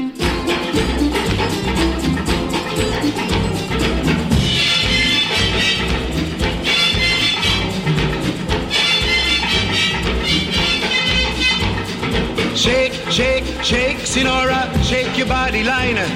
Shake, shake, shake, Sinora, shake it all the time. Alors, Fall Guys, c'est un peu tout l'inverse de, de Carrion. Pourtant, euh, c'est aussi édité par Devolver. C'est un jeu plein de couleurs qui est en ligne, qui est multijoueur. On peut jouer à 60 en simultané. D'ailleurs, on ne joue que à 60 en simultané.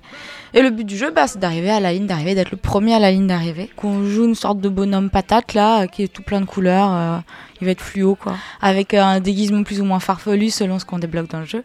On peut jouer en ligne soit avec que des inconnus, soit choisir de jouer en ligne avec euh, ses amis. On peut aussi in- inviter nos amis euh, de, Steam ou de PlayStation là à jouer avec nous. C'est comme un battle royale quoi. Au fur et à mesure, on se fait tous euh, liquider et ça devient de plus en plus difficile et euh, il y aura que un gagnant. Alors j'y ai d'abord joué euh, en regardant des copains jouer. Donc euh, c'était pas un local, mais on était tous en mode canap, sauf qu'il y en avait toujours un qui jouait et les autres regardaient. Et c'était, je crois, le plus agréable parce que c'était un peu comme regarder Interville euh, avec les potes et on sait que c'est une émission débile et qu'on va pas être plus intelligent en ayant regardé ça, mais on se marre bien et le fait d'être entouré de ses potes et de se marrer avec ses potes. euh, c'est toujours drôle quoi de se de se ouais c'est c'est de se foutre de la gueule de ceux qui tombent et tout enfin je trouve que le titre est bien trouvé pour ça le parallèle est qu'ensuite j'y ai joué toute seule devant mon écran et là j'ai vraiment pas ressenti euh, le, même euh, plaisir de jouer à ces à ces mini-jeux. Alors chaque mini-jeu dure environ 2-3 minutes. Il y a un nombre de gagnants et une fois que le nombre de gagnants est atteint le jeu finit où il y a une sorte de timer. Une fois que le timer est arrivé au bout, le jeu finit. À chaque fois, il y a des éliminés comme ça. Et quand j'y ai joué toute seule devant mon écran, euh, j'avais aucune. euh, C'est pas du tout le même type de jeu. C'est beaucoup moins fun. Le fait qu'on soit pas avec les potes, le fait que euh, finalement il y a que des inconnus sur l'écran, on est une grosse patate parmi d'autres patates à courir. Et la chasse à la couronne, à la, à la vite, c'est limite, j'ai envie de dire. Et l'autre intérêt du jeu, c'est qu'on peut y jouer donc en invitant nos amis à jouer à ces épreuves. Et là, c'est vraiment agréable parce que du coup, on, est euh, soit par téléphone, soit avec le casque. Donc c'est comme quand on joue, euh, je dis n'importe quoi, un Call of en multi, quoi, en ligne. C'est plus le plaisir de retrouver les potes et de jouer euh, bah, sur, le, sur le même jeu, sur la même map, quoi, et de savoir que c'est son pote là qui est en train de faire l'abruti, au contraire, de se dire qu'il il vient d'être éliminé, et donc d'être entre guillemets triste pour lui, je sais pas trop comment dire. Et euh, on peut aussi créer des alliances. On peut être vraiment plusieurs à jouer ensemble et c'est une sorte de coopération qui va se créer en se disant euh, bon bah là on va aller empêcher lui d'avancer. Il y a plein d'interactions qui sont faites entre ces petits personnages parce que euh, j'ai pas précisé que le gameplay c'est juste euh, courir. On peut pas choisir à quelle vitesse on court. On court, on saute, on peut sauter et plonger. Et on peut attraper. Quand on attrape un autre petit personnage parmi les 59 autres personnages, si on l'attrape suffisamment longtemps, il va essayer de se débattre et ça va peut-être le faire tomber ou pas. Et donc c'est vraiment très très minimaliste au niveau du gameplay. Mais si on est plusieurs à jouer, on peut s'amuser à, à empêcher des gens de, pas de franchir la ligne d'arrivée. On peut se dire, on peut, il y en avait qui s'amusent aussi à aller à la ligne d'arrivée, attendre que l'avant-dernier arrive et bim prendre la ligne d'arrivée. Comme ça, euh, on est deg de perdre parce que bah finalement on était le dernier, mais là on se retrouve éliminé parce que l'avant-dernier est passé avant nous quoi. Les épreuves, il y en a pas tant que ça pour l'instant parce que c'est une première saison. Et elles vont se compléter les épreuves. Là, il y a une seconde saison qui va arriver au mois d'octobre, sachant que le jeu est sorti en août. J'avais commencé à y jouer vers la mi-août. Et là, en y jouant début septembre, il y avait déjà eu des changements dans les épreuves. Il y avait une épreuve que j'avais encore jamais vue. Euh, il y avait une épreuve qui était passée en gold, enfin en dernière épreuve finale alors qu'elle l'avait pas été. Il y a quand même des petites surprises qui s'ajoutent. Après, il n'y a pas du tout de scénario. C'est comme si on allumait une borne d'arcade, quoi. On arrive, on appuie sur le bouton croix, on nous lance sur le terrain et on va jouer. Quand tu disais euh, que tu, euh, tu vois tes potes, tu, tu sais les reconnaître parmi les 59 Alors quand tu appuies sur la, une des gâchettes, je sais plus laquelle, t'as les pseudos qui apparaissent. Ah, donc euh, Et- tu sais repérer, lui c'est mon pote. et je Tu peux alors, moi je sais que C'est pas compliqué ça? ce qu'on avait fait, c'est qu'on s'était décrit déjà. C'est pour ça aussi Ah, que je pense Tu sais que c'est a... Batman ou. Voilà. T'as aussi un petit triangle au-dessus Ouais, de la tête j'allais de tes dire, potes, même euh, si tu fais pas apparaître tous D'accord. les noms. Donc tu sais repérer tes potes et Ouais. pour créer des alliances parmi les 59. euh, Bah du coup, ça demande quand même de communiquer. Du coup, c'est là où c'est intéressant, c'est qu'il n'y a pas le côté euh, local qui pour moi fait le charme des jeux en multi. Et en même temps, on peut le retrouver quand même euh, parce qu'assez intu- intuitivement, on, on- voilà, on se repère, on a envie de jouer ensemble. Moi, j'ai joué à ce jeu parce que quand j'étais petite, j'adorais les jeux multi en local là, que je faisais beaucoup avec euh, bah, avec ma sœur à l'époque. Et euh, je voulais retrouver ce fun un peu de se moquer de l'autre, c'est un boulet, il arrête pas de tomber, euh, il arrivera jamais à... Enfin, il y a un côté un peu, euh, pas bouc émissaire, mais c'est quand même drôle de, de pointer du doigt le copain qui y arrive pas. Et ce qui est un peu dommage, c'est que, bah, voilà, c'est le moment où si on n'a pas des amis pour le faire, je trouve que ça, ça perd quand même son charme de le faire qu'avec des inconnus. Quoi. Et d'ailleurs, euh, du coup, Vlad, euh, Ariane, vous y avez beaucoup joué aussi. Euh, moi, j'ai fait quelques parties avec Vlad. Il était bien, bien meilleur que moi. Et en fait, ça m'a rap- ça m'a rappelé un peu ces jeux comme Heave Ho, où, où en fait le, le- le graphisme est vachement simpliste et c'est très enfantin. Mais c'est c'est vraiment rigolo. Et, et même quand je mourais dès le premier stage parce que j'étais complètement nulle, rien que de voir Vlad continuer, j'étais là, vas-y, vas-y, vas-y, casse-lui la, la tronche. Et puis on assimile les joueurs à des, à des costumes. Donc tous les chevaux, c'est forcément des enfoirés. Donc euh, déjà, t'as as un peu la run contre eux, donc tu veux lui faire un Ce croche-patte. qui est vrai, hein, tous ceux qui ont un costume de cheval, c'est des Oui, enfoirés. il y en avait un autre aussi qui était un peu chiant, mais je sais plus, c'est pas le hot dog, je sais plus. Enfin bon, donc. Euh, donc les oiseaux aussi, hein, les- oui, les toucans- les toucans chiants. Ah non, mais ça c'est vraiment les toucans. Mais c'était très sympa, on a bien rigolé. cette chronique. Complètement intolérante, oui. Tu veux dire un truc, non? Euh, moi, j'y joue. Pour moi, c'est un battle royale. Euh, c'est un jeu sérieux qui est certes fun et qui est très rigolo, qui est très coloré. J'y prends beaucoup de plaisir là-dessus aussi. C'est un battle royale, donc le but c'est d'essayer de, de gagner. Et euh, moi, j'y joue pour j'y joue pour gagner, pas seulement pour rigoler. J'ai fait aussi comme toi sur canapé où on se passe la manette où c'est marrant. Euh, pour autant, je passerai pas mon compte PC forcément à quelqu'un. Et, euh, et, et je l'ai fait aussi du coup avec Ariane ou avec, avec d'autres potes où on est comme ça euh, Mais- ensemble. Mais euh, mais y a, en fait, il y a beaucoup de stratégies à adopter et plus plus tu joues au jeu, plus tu connais les niveaux et plus tu commences à savoir exactement ce qu'il faut faire à quel moment, à quel endroit et à, et à masteriser euh, chacune de ces plateformes. Donc il y a vraiment une progression qui existe et qui est possible. Et parce que les, les gens qui gagnent, c'est pas par hasard quoi. Ouais. T'a- T'arrives pas au bout. Déjà, t'arrives pas à la finale par hasard, même à la demi-finale par hasard. Enfin, ça me paraît très très compliqué. Et gagner par hasard, je crois que c'est absolument pas possible. Il faut vraiment pratiquer. C'est un jeu qui se pratique. Je crois et, que euh, François, il veut parler Ouais, avant François, moi. t'avais un truc Ouais, si- supplémentaire. si dire Vladimir, mais oui, je, euh, je suis assez d'accord avec euh, Vladimir. Pour moi, c'est un jeu très sérieux. J'oublie pas que c'est édité par Devolver. Devolver, c'est des petits coquinous qui font semblant de faire des jeux choubi et c'est pas du tout choubi en fait. C'est pas parce qu'il y a des mecs qui sont habillés en rose fluo qui sont choubi et qui cherchent à faire des, des coups vraiment véreux, à te pousser dans le vide, etc. C'est vraiment sale ce qui se passe euh, dans ce jeu. Ça ressemble à un petit interville pour les enfants euh, et en fait, c'est- pas ça. C'est c'est un jeu où tu te fais des crasses sans arrêt. euh. Euh, D'ailleurs, c'est marrant ce que tu soulignais, euh, Aurélie, parce que et Ariane aussi. On avait discuté avec les mecs d'Ivo et justement les mecs d'Ivo euh, voulaient pas que leur jeu soit jouable euh, en ligne parce qu'ils pensaient que ça retirait tout le fun, euh, que ça pouvait être jouable que, que en local. Et c'est vrai que moi aussi je trouve que d'un coup ça, devient plus très fun.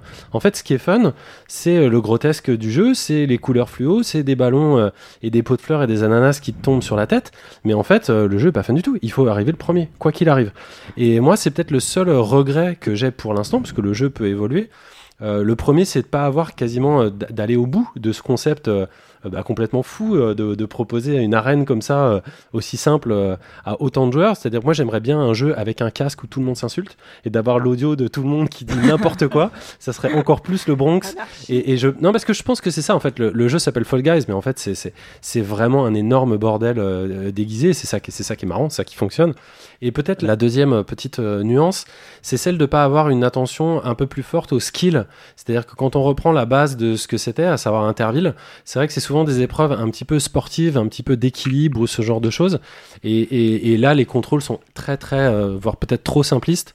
Euh, on aurait pu avoir euh, des, des choses sur l'équilibre, des choses sur, sur la plateforme un peu plus précises et tout ça. euh, voilà. Mais ça reste une, une réussite écrasante pour un jeu gratuit. Mais c'est là où la base, c'est pas Interville, mais c'est Takeshi's Castle. Oui, oui, pardon. Avec. avec Enfin, ça 40. reste des gros balaises Oui. physiques, tu vois. Oui, oui, mais beaucoup de gens qui courent et qui se, qui se tapent dessus. qui se tombe sur la gueule et en fait là où la performance physique a moins à jouer.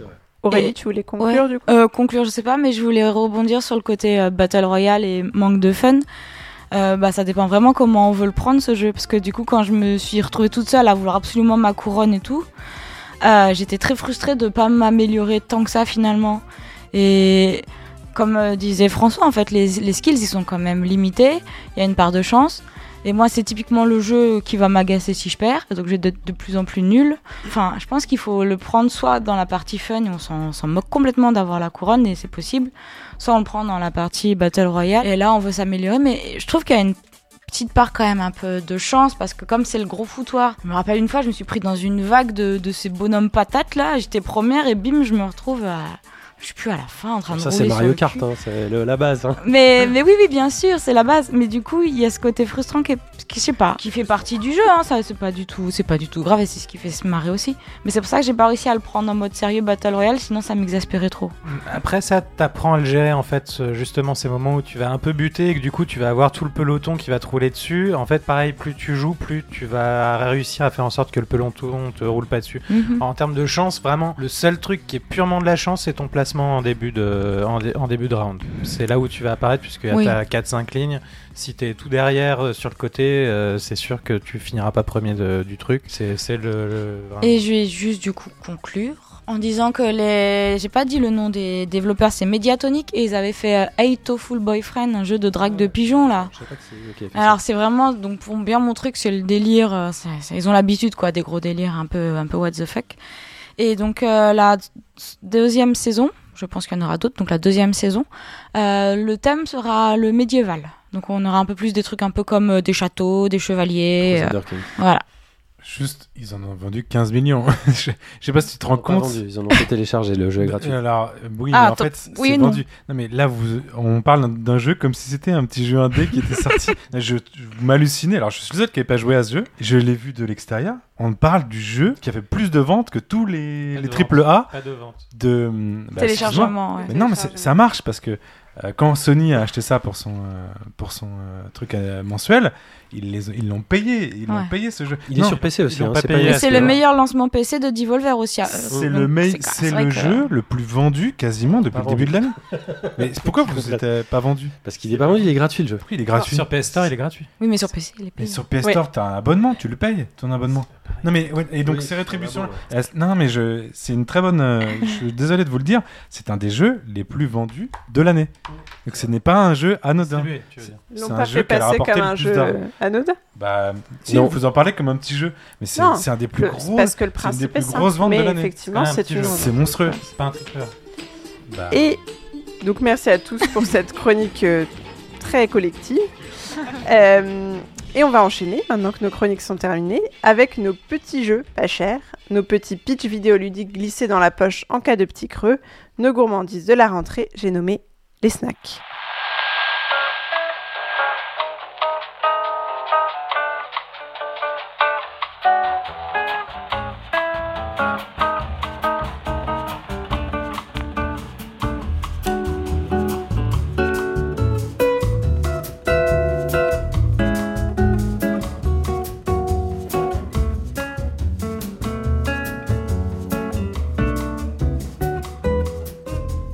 Nous allons commencer avec toi, Aurélie. Quel est ton snack du mois? Alors mon snack s'appelle Make More Views, fait plus de vues. Et c'est un jeu développé, entre autres, par Cyprien. Donc euh, Cyprien, qui est un youtubeur connu en France, qui a développé ça avec deux autres personnes. Jérémy, j'ai pas le nom de famille, et Étienne Perrin. Et Étienne Perrin, je le connaissais parce qu'il avait fait un jeu qui s'appelait Zorbier, qui était sur mobile, qui était un, un gros jeu bien délirant, avec juste on, on appuie comme ça. Génial, hein, avec sa grosse hache et ses grosses Ouais. moustaches. Jorbier, c'est magique. Donc c'était vraiment un jeu coup de cœur de l'époque, à tel point que je me suis dit bon allez, je vais télécharger euh, ce jeu. Euh, J'étais un peu sceptique de l'idée de devoir jouer un youtubeur qui doit faire le plus de, de- de vues possible, parce que je trouvais ça un peu, un peu, enfin pas intéressant comme, euh, comme idée de base.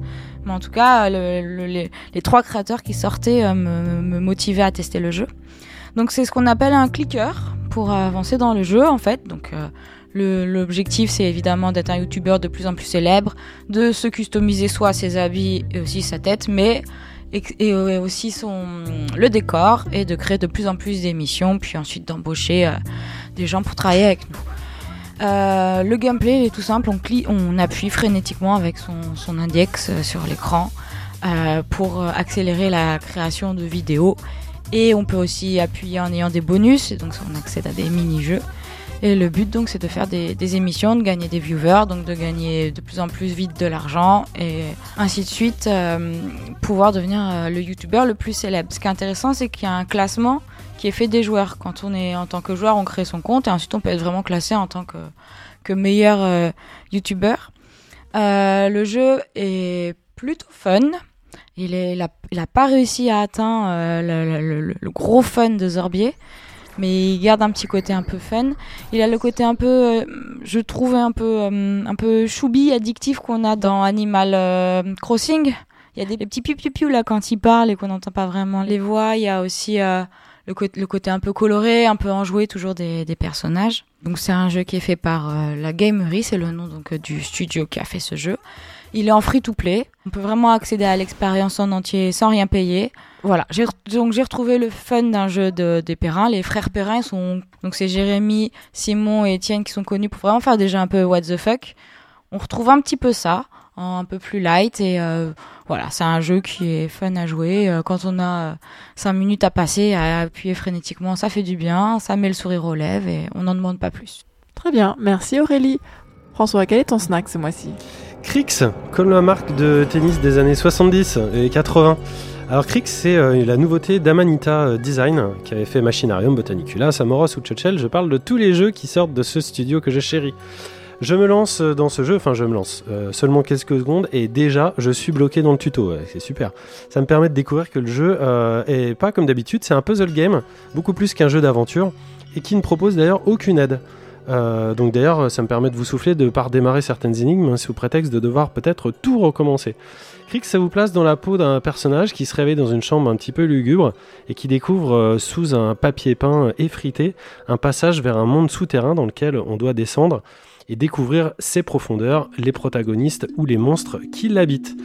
Euh, L'univers est Destroy, hein, on, connaît, on connaît les habitudes euh, créatives euh, du studio, super original. D'ailleurs, on y transforme des chiens robots en commodes grâce à de la lumière. C'est dire, le début est bizarrement redondant, même un poil euh, répétitif, des chiens, des chiens, encore des chiens, et on peut même pas les caresser. Le jeu empêche d'écraser même les fameux chiens. Il y a plein de boîtes avec des mécanismes dans une ambiance très très particulière, parfois avec du gameplay. Euh, L'une d'entre elles d'ailleurs est vraiment géniale. Le problème c'est qu'il y en a une quarantaine et que j'en ai trouvé qu'une seule de géniale. Les autres sont un petit peu rébarbatives. Euh, Il y a un seul monde avec des game design de niveau un, un petit peu pouf. Et alléluia, au bout de 45 minutes de jeu, vous allez voir, on a un deuxième ennemi qui apparaît. Donc on se fait 45 minutes de jeu avec un seul ennemi. Euh, le jeu, qu'est-ce que c'est? Des échelles, des échelles, des échelles, encore des échelles, des enchevêtrements d'échelles et de pièces, mais quasiment pas de labyrinthe. Toujours une entrée et une sortie qu'il vous faudra résoudre euh, parce que c'est une, suite euh, de puzzles pour progresser dans l'aventure. Quel dommage aussi qu'on ne voit pas plus l'endroit où on se situe dans toute cette maison gigantesque, comme on le voit juste au début du jeu. Il aurait fallu des trucs, des petits points de vue, un petit peu comme on a dans Dark Souls 3. Je dis ça, c'est parce que je cite toujours Dark Souls dans tous les épisodes de la Pléiade. On n'a presque aucune idée de la progression et vraiment trop peu de, rewarding, comme on dit. Bref, Amanita a essayé de sortir du point and click pour un système qui ressemble plus à un genre de, flashback, euh, comme un jeu en flash. Un joli jeu, un jeu difficile, mais qui ne déploie sa créativité que tardivement et dans le tout dernier acte. Si vous voulez un jeu Amanita à l'ancienne, je vous conseille plutôt d'aller voir Redditom sur Itch.io, dont j'avais parlé l'année dernière et que je remettrai euh, les coordonnées sur le site euh, nouveau et tout frais de la Pléiade. Euh, je termine juste pour Crix, c'est 19,99 euros sur Steam, PS4, Xbox One, Switch et Apple Arcade. Combien de places de ciné? Ça fait cher du snack. Je dois dire que le jeu est très joli. Par contre, oui, c'est- ça a l'air très beau.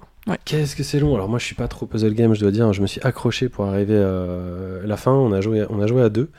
Et heureusement, on n'était pas, on n'était pas trop de, de cerveau pour, pour réussir tous les puzzles. Une petite déception hein, me concernant. On dirait un jeu qui est sorti euh, il y, a, euh, il y a une dizaine d'années de la part du studio et qui, qui, qui est pas à la hauteur des, des dernières productions euh, graphiques qu'ils ont fait. Merci François. Bénédicte, quel est le snack que tu nous proposes? Alors, ma gourmandise du mois, c'est Horde, ORD. point.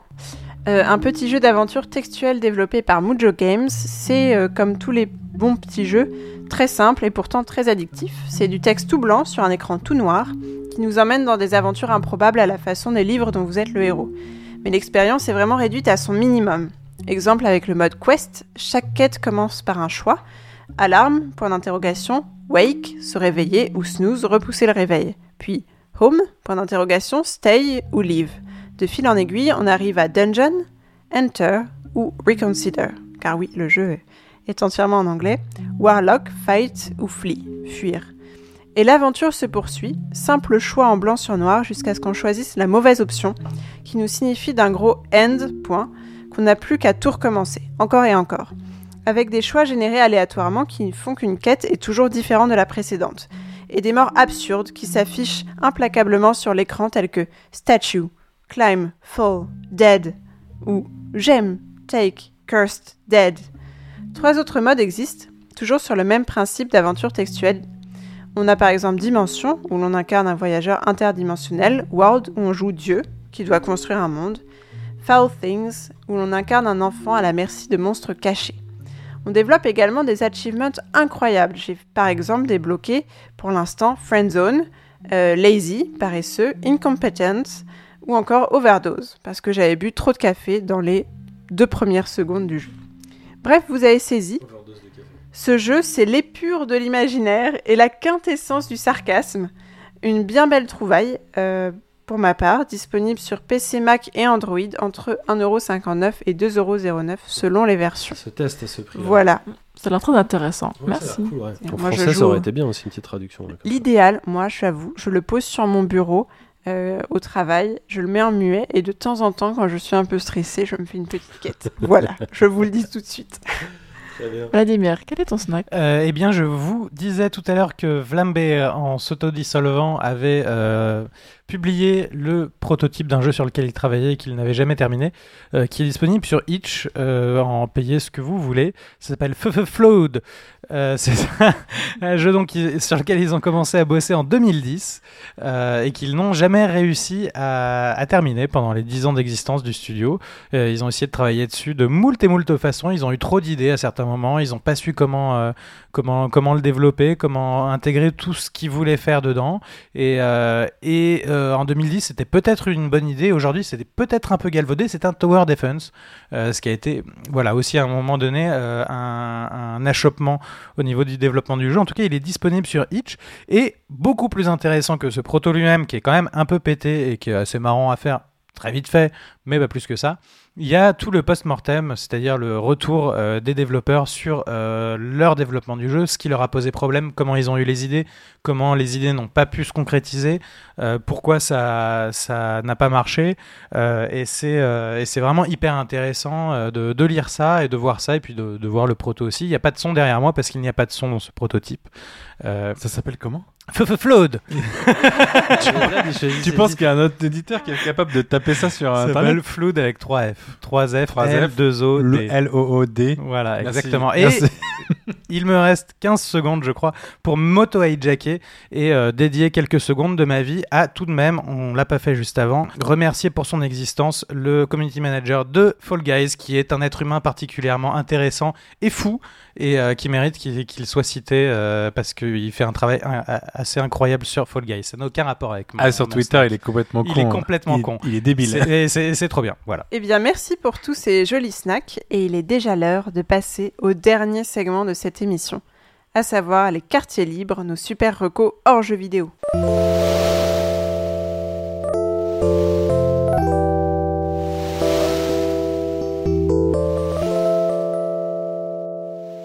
On va commencer par toi, Ariane. Quel est ta reco hors jeux vidéo du jour? Alors, Marocco, c'est un escape game qu'on a testé tous ensemble, les chroniqueurs de la Pléiade, qui s'appelle Nautilus, l'expédition Aronnax, créé par Unleash Games à Paris. Et donc, c'est un escape game euh, aventure RPG un peu, qui fait un peu peur euh, dans le monde de Jules Verne, qui était génial. Et en plus, on a battu le record, euh, alors on va dire français, donc mondial. Exactement, on a fait 1 heure et 3 secondes. Donc on vous défie tous, les, ceux qui nous écoutent, à y aller et à essayer de faire mieux. En tout cas, c'était vraiment super. Je pense que tout le monde ici est d'accord qu'on avait, On a passé un super moment. J'ai flippé grave. Je moi aussi. Maintenant, mais j'ai vraiment flippé grave. Moi aussi, mais c'était ça, c'était hyper communicatif. C'est Enfin, immersif. oui, oui, ah oui, ça c'est clair. Donc voilà, donc c'est à peu près une heure et quart de- d'expérience euh, très fun, et donc euh, c'est dans le 12e à Paris. Mon papa a dit Oh, bah c'est pas cher. 25 euros si vous êtes resté 1h15. Je n'est pas resté 1h15, on est resté 1h et 3 secondes. Donc c'est cher. Rendez-nous les, les 4 euros de différence. C'était vraiment sympa. On a Oui. tous, euh, tous adoré. François, je vais passer à ton tour maintenant. Euh, Ton quartier livre. Euh, alors mon quartier libre, ça va être très court. Euh, j'ai découvert, euh, alors vous savez peut-être pas, mais j'ai un petit, un petit, une petite, un petit passif avec euh, Blade Runner et notamment avec l'histoire de sa musique, qui est pour moi quelque chose d'assez incroyable. La relation entre ce film et Evangelis Papatanasiou et, euh, et ça, a- a- c'est arrivé à un schisme entre la- la- le nouveau Blade Runner euh, 2049 et la musique de, de ce même film. Figurez-vous que j'ai trouvé sur Reddit euh, un, un- un membre de cette communauté qui s'appelle Problème Eliminator, le bien nommé, qui a décidé de remonter entièrement le film de Blade Runner 2049 en mettant la musique de Vangelis par-dessus et en virant Jared Leto quasiment du nouveau film. Et le film est très très bien. Donc euh, si vous voulez aller voir ça, c'est super intéressant. Ça s'appelle euh, New Vangelis Cut de Blade Runner 2049. Et si vous prenez contact avec Problem Eliminator sur Reddit ou Vimeo, je mettrai le lien aussi probablement sur le site de la Pléiade, vous pourrez profiter de ce nouveau euh, montage que personnellement je trouve euh, très très bien et qui met donc du Vangelis, euh, pas forcément du premier film, mais aussi de, de- de ses dernières compositions. Je- euh, Ce n'est pas un débat, Simon. Jared Leto n'était pas le seul problème de ce film. Non, bah ça je sais. La musique, c'est le problème numéro un. Oui, mais euh, c'est pas le deuxième non plus problème du film. Tu, tu cibles Jared Leto comme si c'était le, Bon, il y a la le castonnage d'Harrison Ford, il y a beaucoup de choses. Voilà, merci. En tout cas, à quand la version Nous François? Ah bah ça, on sait, on sait pas. C'est private. Bénédicte, quel est ton, euh, ton quartier libre, pardon? Oh, how I hate to get up in the morning. Oh, how I'd love to remain in bed. Aujourd'hui, je voulais vous parler d'une chouette BD qui s'appelle Radium Girls aux éditions Glénat. Elle débute sur la chanson que vous venez d'entendre, Div- Diving Berlin. Elle relate l'histoire vraie des Radium Girls, des employés de l'United States Radium Corporation dans les années 1910, qui peignaient à la chaîne des cadrans lumineux avec de la peinture au radium, sans que personne ne les avertisse des dangers de cette substance. Et la technique pour peindre, c'était de lécher le pinceau avec la peinture dessus pour affiner la pointe. On ressent à la lecture de cette jolie BD tout au crayon de couleur, avec un bel effet phosphorescent sur la couverture, un tout petit peu euh, du sentiment d'indignation et d'impuissance qu'au visionnage de la mini-série de Tchernobyl, un, tout petit peu parce que c'est pas le, le même euh, impact non plus. Avec la même insouciance que ces habitants de Pripyat en Ukraine qui admiraient les flammes de l'incendie de Tchernobyl depuis un pont, comme s'ils étaient au spectacle, les filles de la Radium Corporation volent un peu de peinture au radium pour se vernir les ongles et aller danser, avant que leurs dents ne tombent et qu'elles ne puissent même plus marcher. Euh, c'est un très bel album au sujet original qui aurait ceci dit mérité d'être un peu plus fouillé. Euh, elle nous laisse un petit goût non pas de radium, je vous rassure, mais d'inachevé, ce qui est un peu dommage vu le prix, 22 euros tout de même, mais elle vaut le détour, ne serait-ce que pour son sujet. Vrai, je le rappelle. Cool. C'est très intéressant, j'aime beaucoup le sujet. Merci Bénédicte. Puis les dents tombent, alors toi, les temps qui tombent, t'es content, hein, c'est sûr. Oh, je- J'avais le cœur serré là, j'avoue. Autant euh, défoncer des gens dans le carillon, aucun problème, mais là, euh, là j'étais triste. Simon, à ton tour. Oui, je vais essayer de pas vous faire tomber les oreilles parce que je vais forcément faire une petite euh, reco musicale de la rentrée et elle sera électro euh, puisque c'est le deuxième album de Kelly Lee Owen. Attention, ça fait Kelly deux fois Lee. Euh, c'est une galloise. euh, si vous la connaissez pas, c'est normal. C'est que son deuxième album euh, et un album vraiment assez sublime, profond pour ma part, euh, mariant de la dream pop des années 70-80 et de la techno. Elle marie vraiment deux ambiances que j'ai assez rarement entendues. Et c'est vraiment un pari osé, osé de concilier ces deux musiques à la fois avant-gardistes. Aujourd'hui, hein, la dream pop, c'est pas forcément un truc qu'on entend tous les jours, et euh, de la musique plus populaire. Euh, on a envie de danser sur euh, certaines de ses compositions. On passe d'un trip complètement sous acide à de la chaleur de boîte de nuit. Et Dieu sait que la boîte de nuit aujourd'hui me manque dans ces temps de prohibition musicale. On nous empêche de, de bouger notre petit arrière-train là. de- on est obligé de se, de se bouger à l'arrière-train entre nous et c'est beaucoup moins sexy. J'espère que très vite on pourra redanser euh, correctement sur de dance floor, sur de la techno, comme on aimait le faire avant.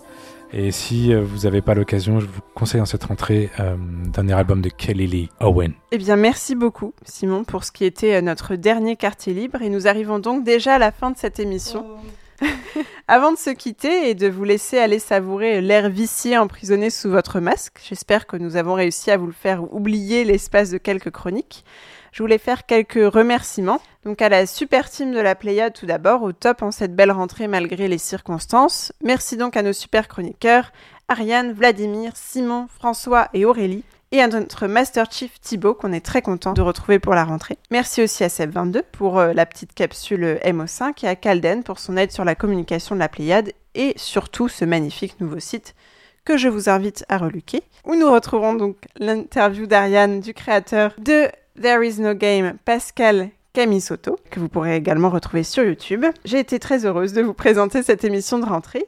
Et on vous dit au prochain épisode pour de nouvelles aventures. D'ici là, n'oubliez pas de nous suivre sur les réseaux sociaux, Twitter, Facebook, Instagram, Discord, on est partout. Et si vous aimez nous entendre déblatérer chaque mois, n'hésitez pas à nous laisser de belles petites étoiles sur votre appli de podcast favorite, ça nous fera très plaisir. Merci enfin à vous, chers auditeurs, et on va se quitter sur Night de Kelly Lee Owens, recommandé par notre cher Simon. Et on se retrouve bientôt dans vos oreilles et dans nos cœurs. Au mois prochain. Gros bisous. Bye bye.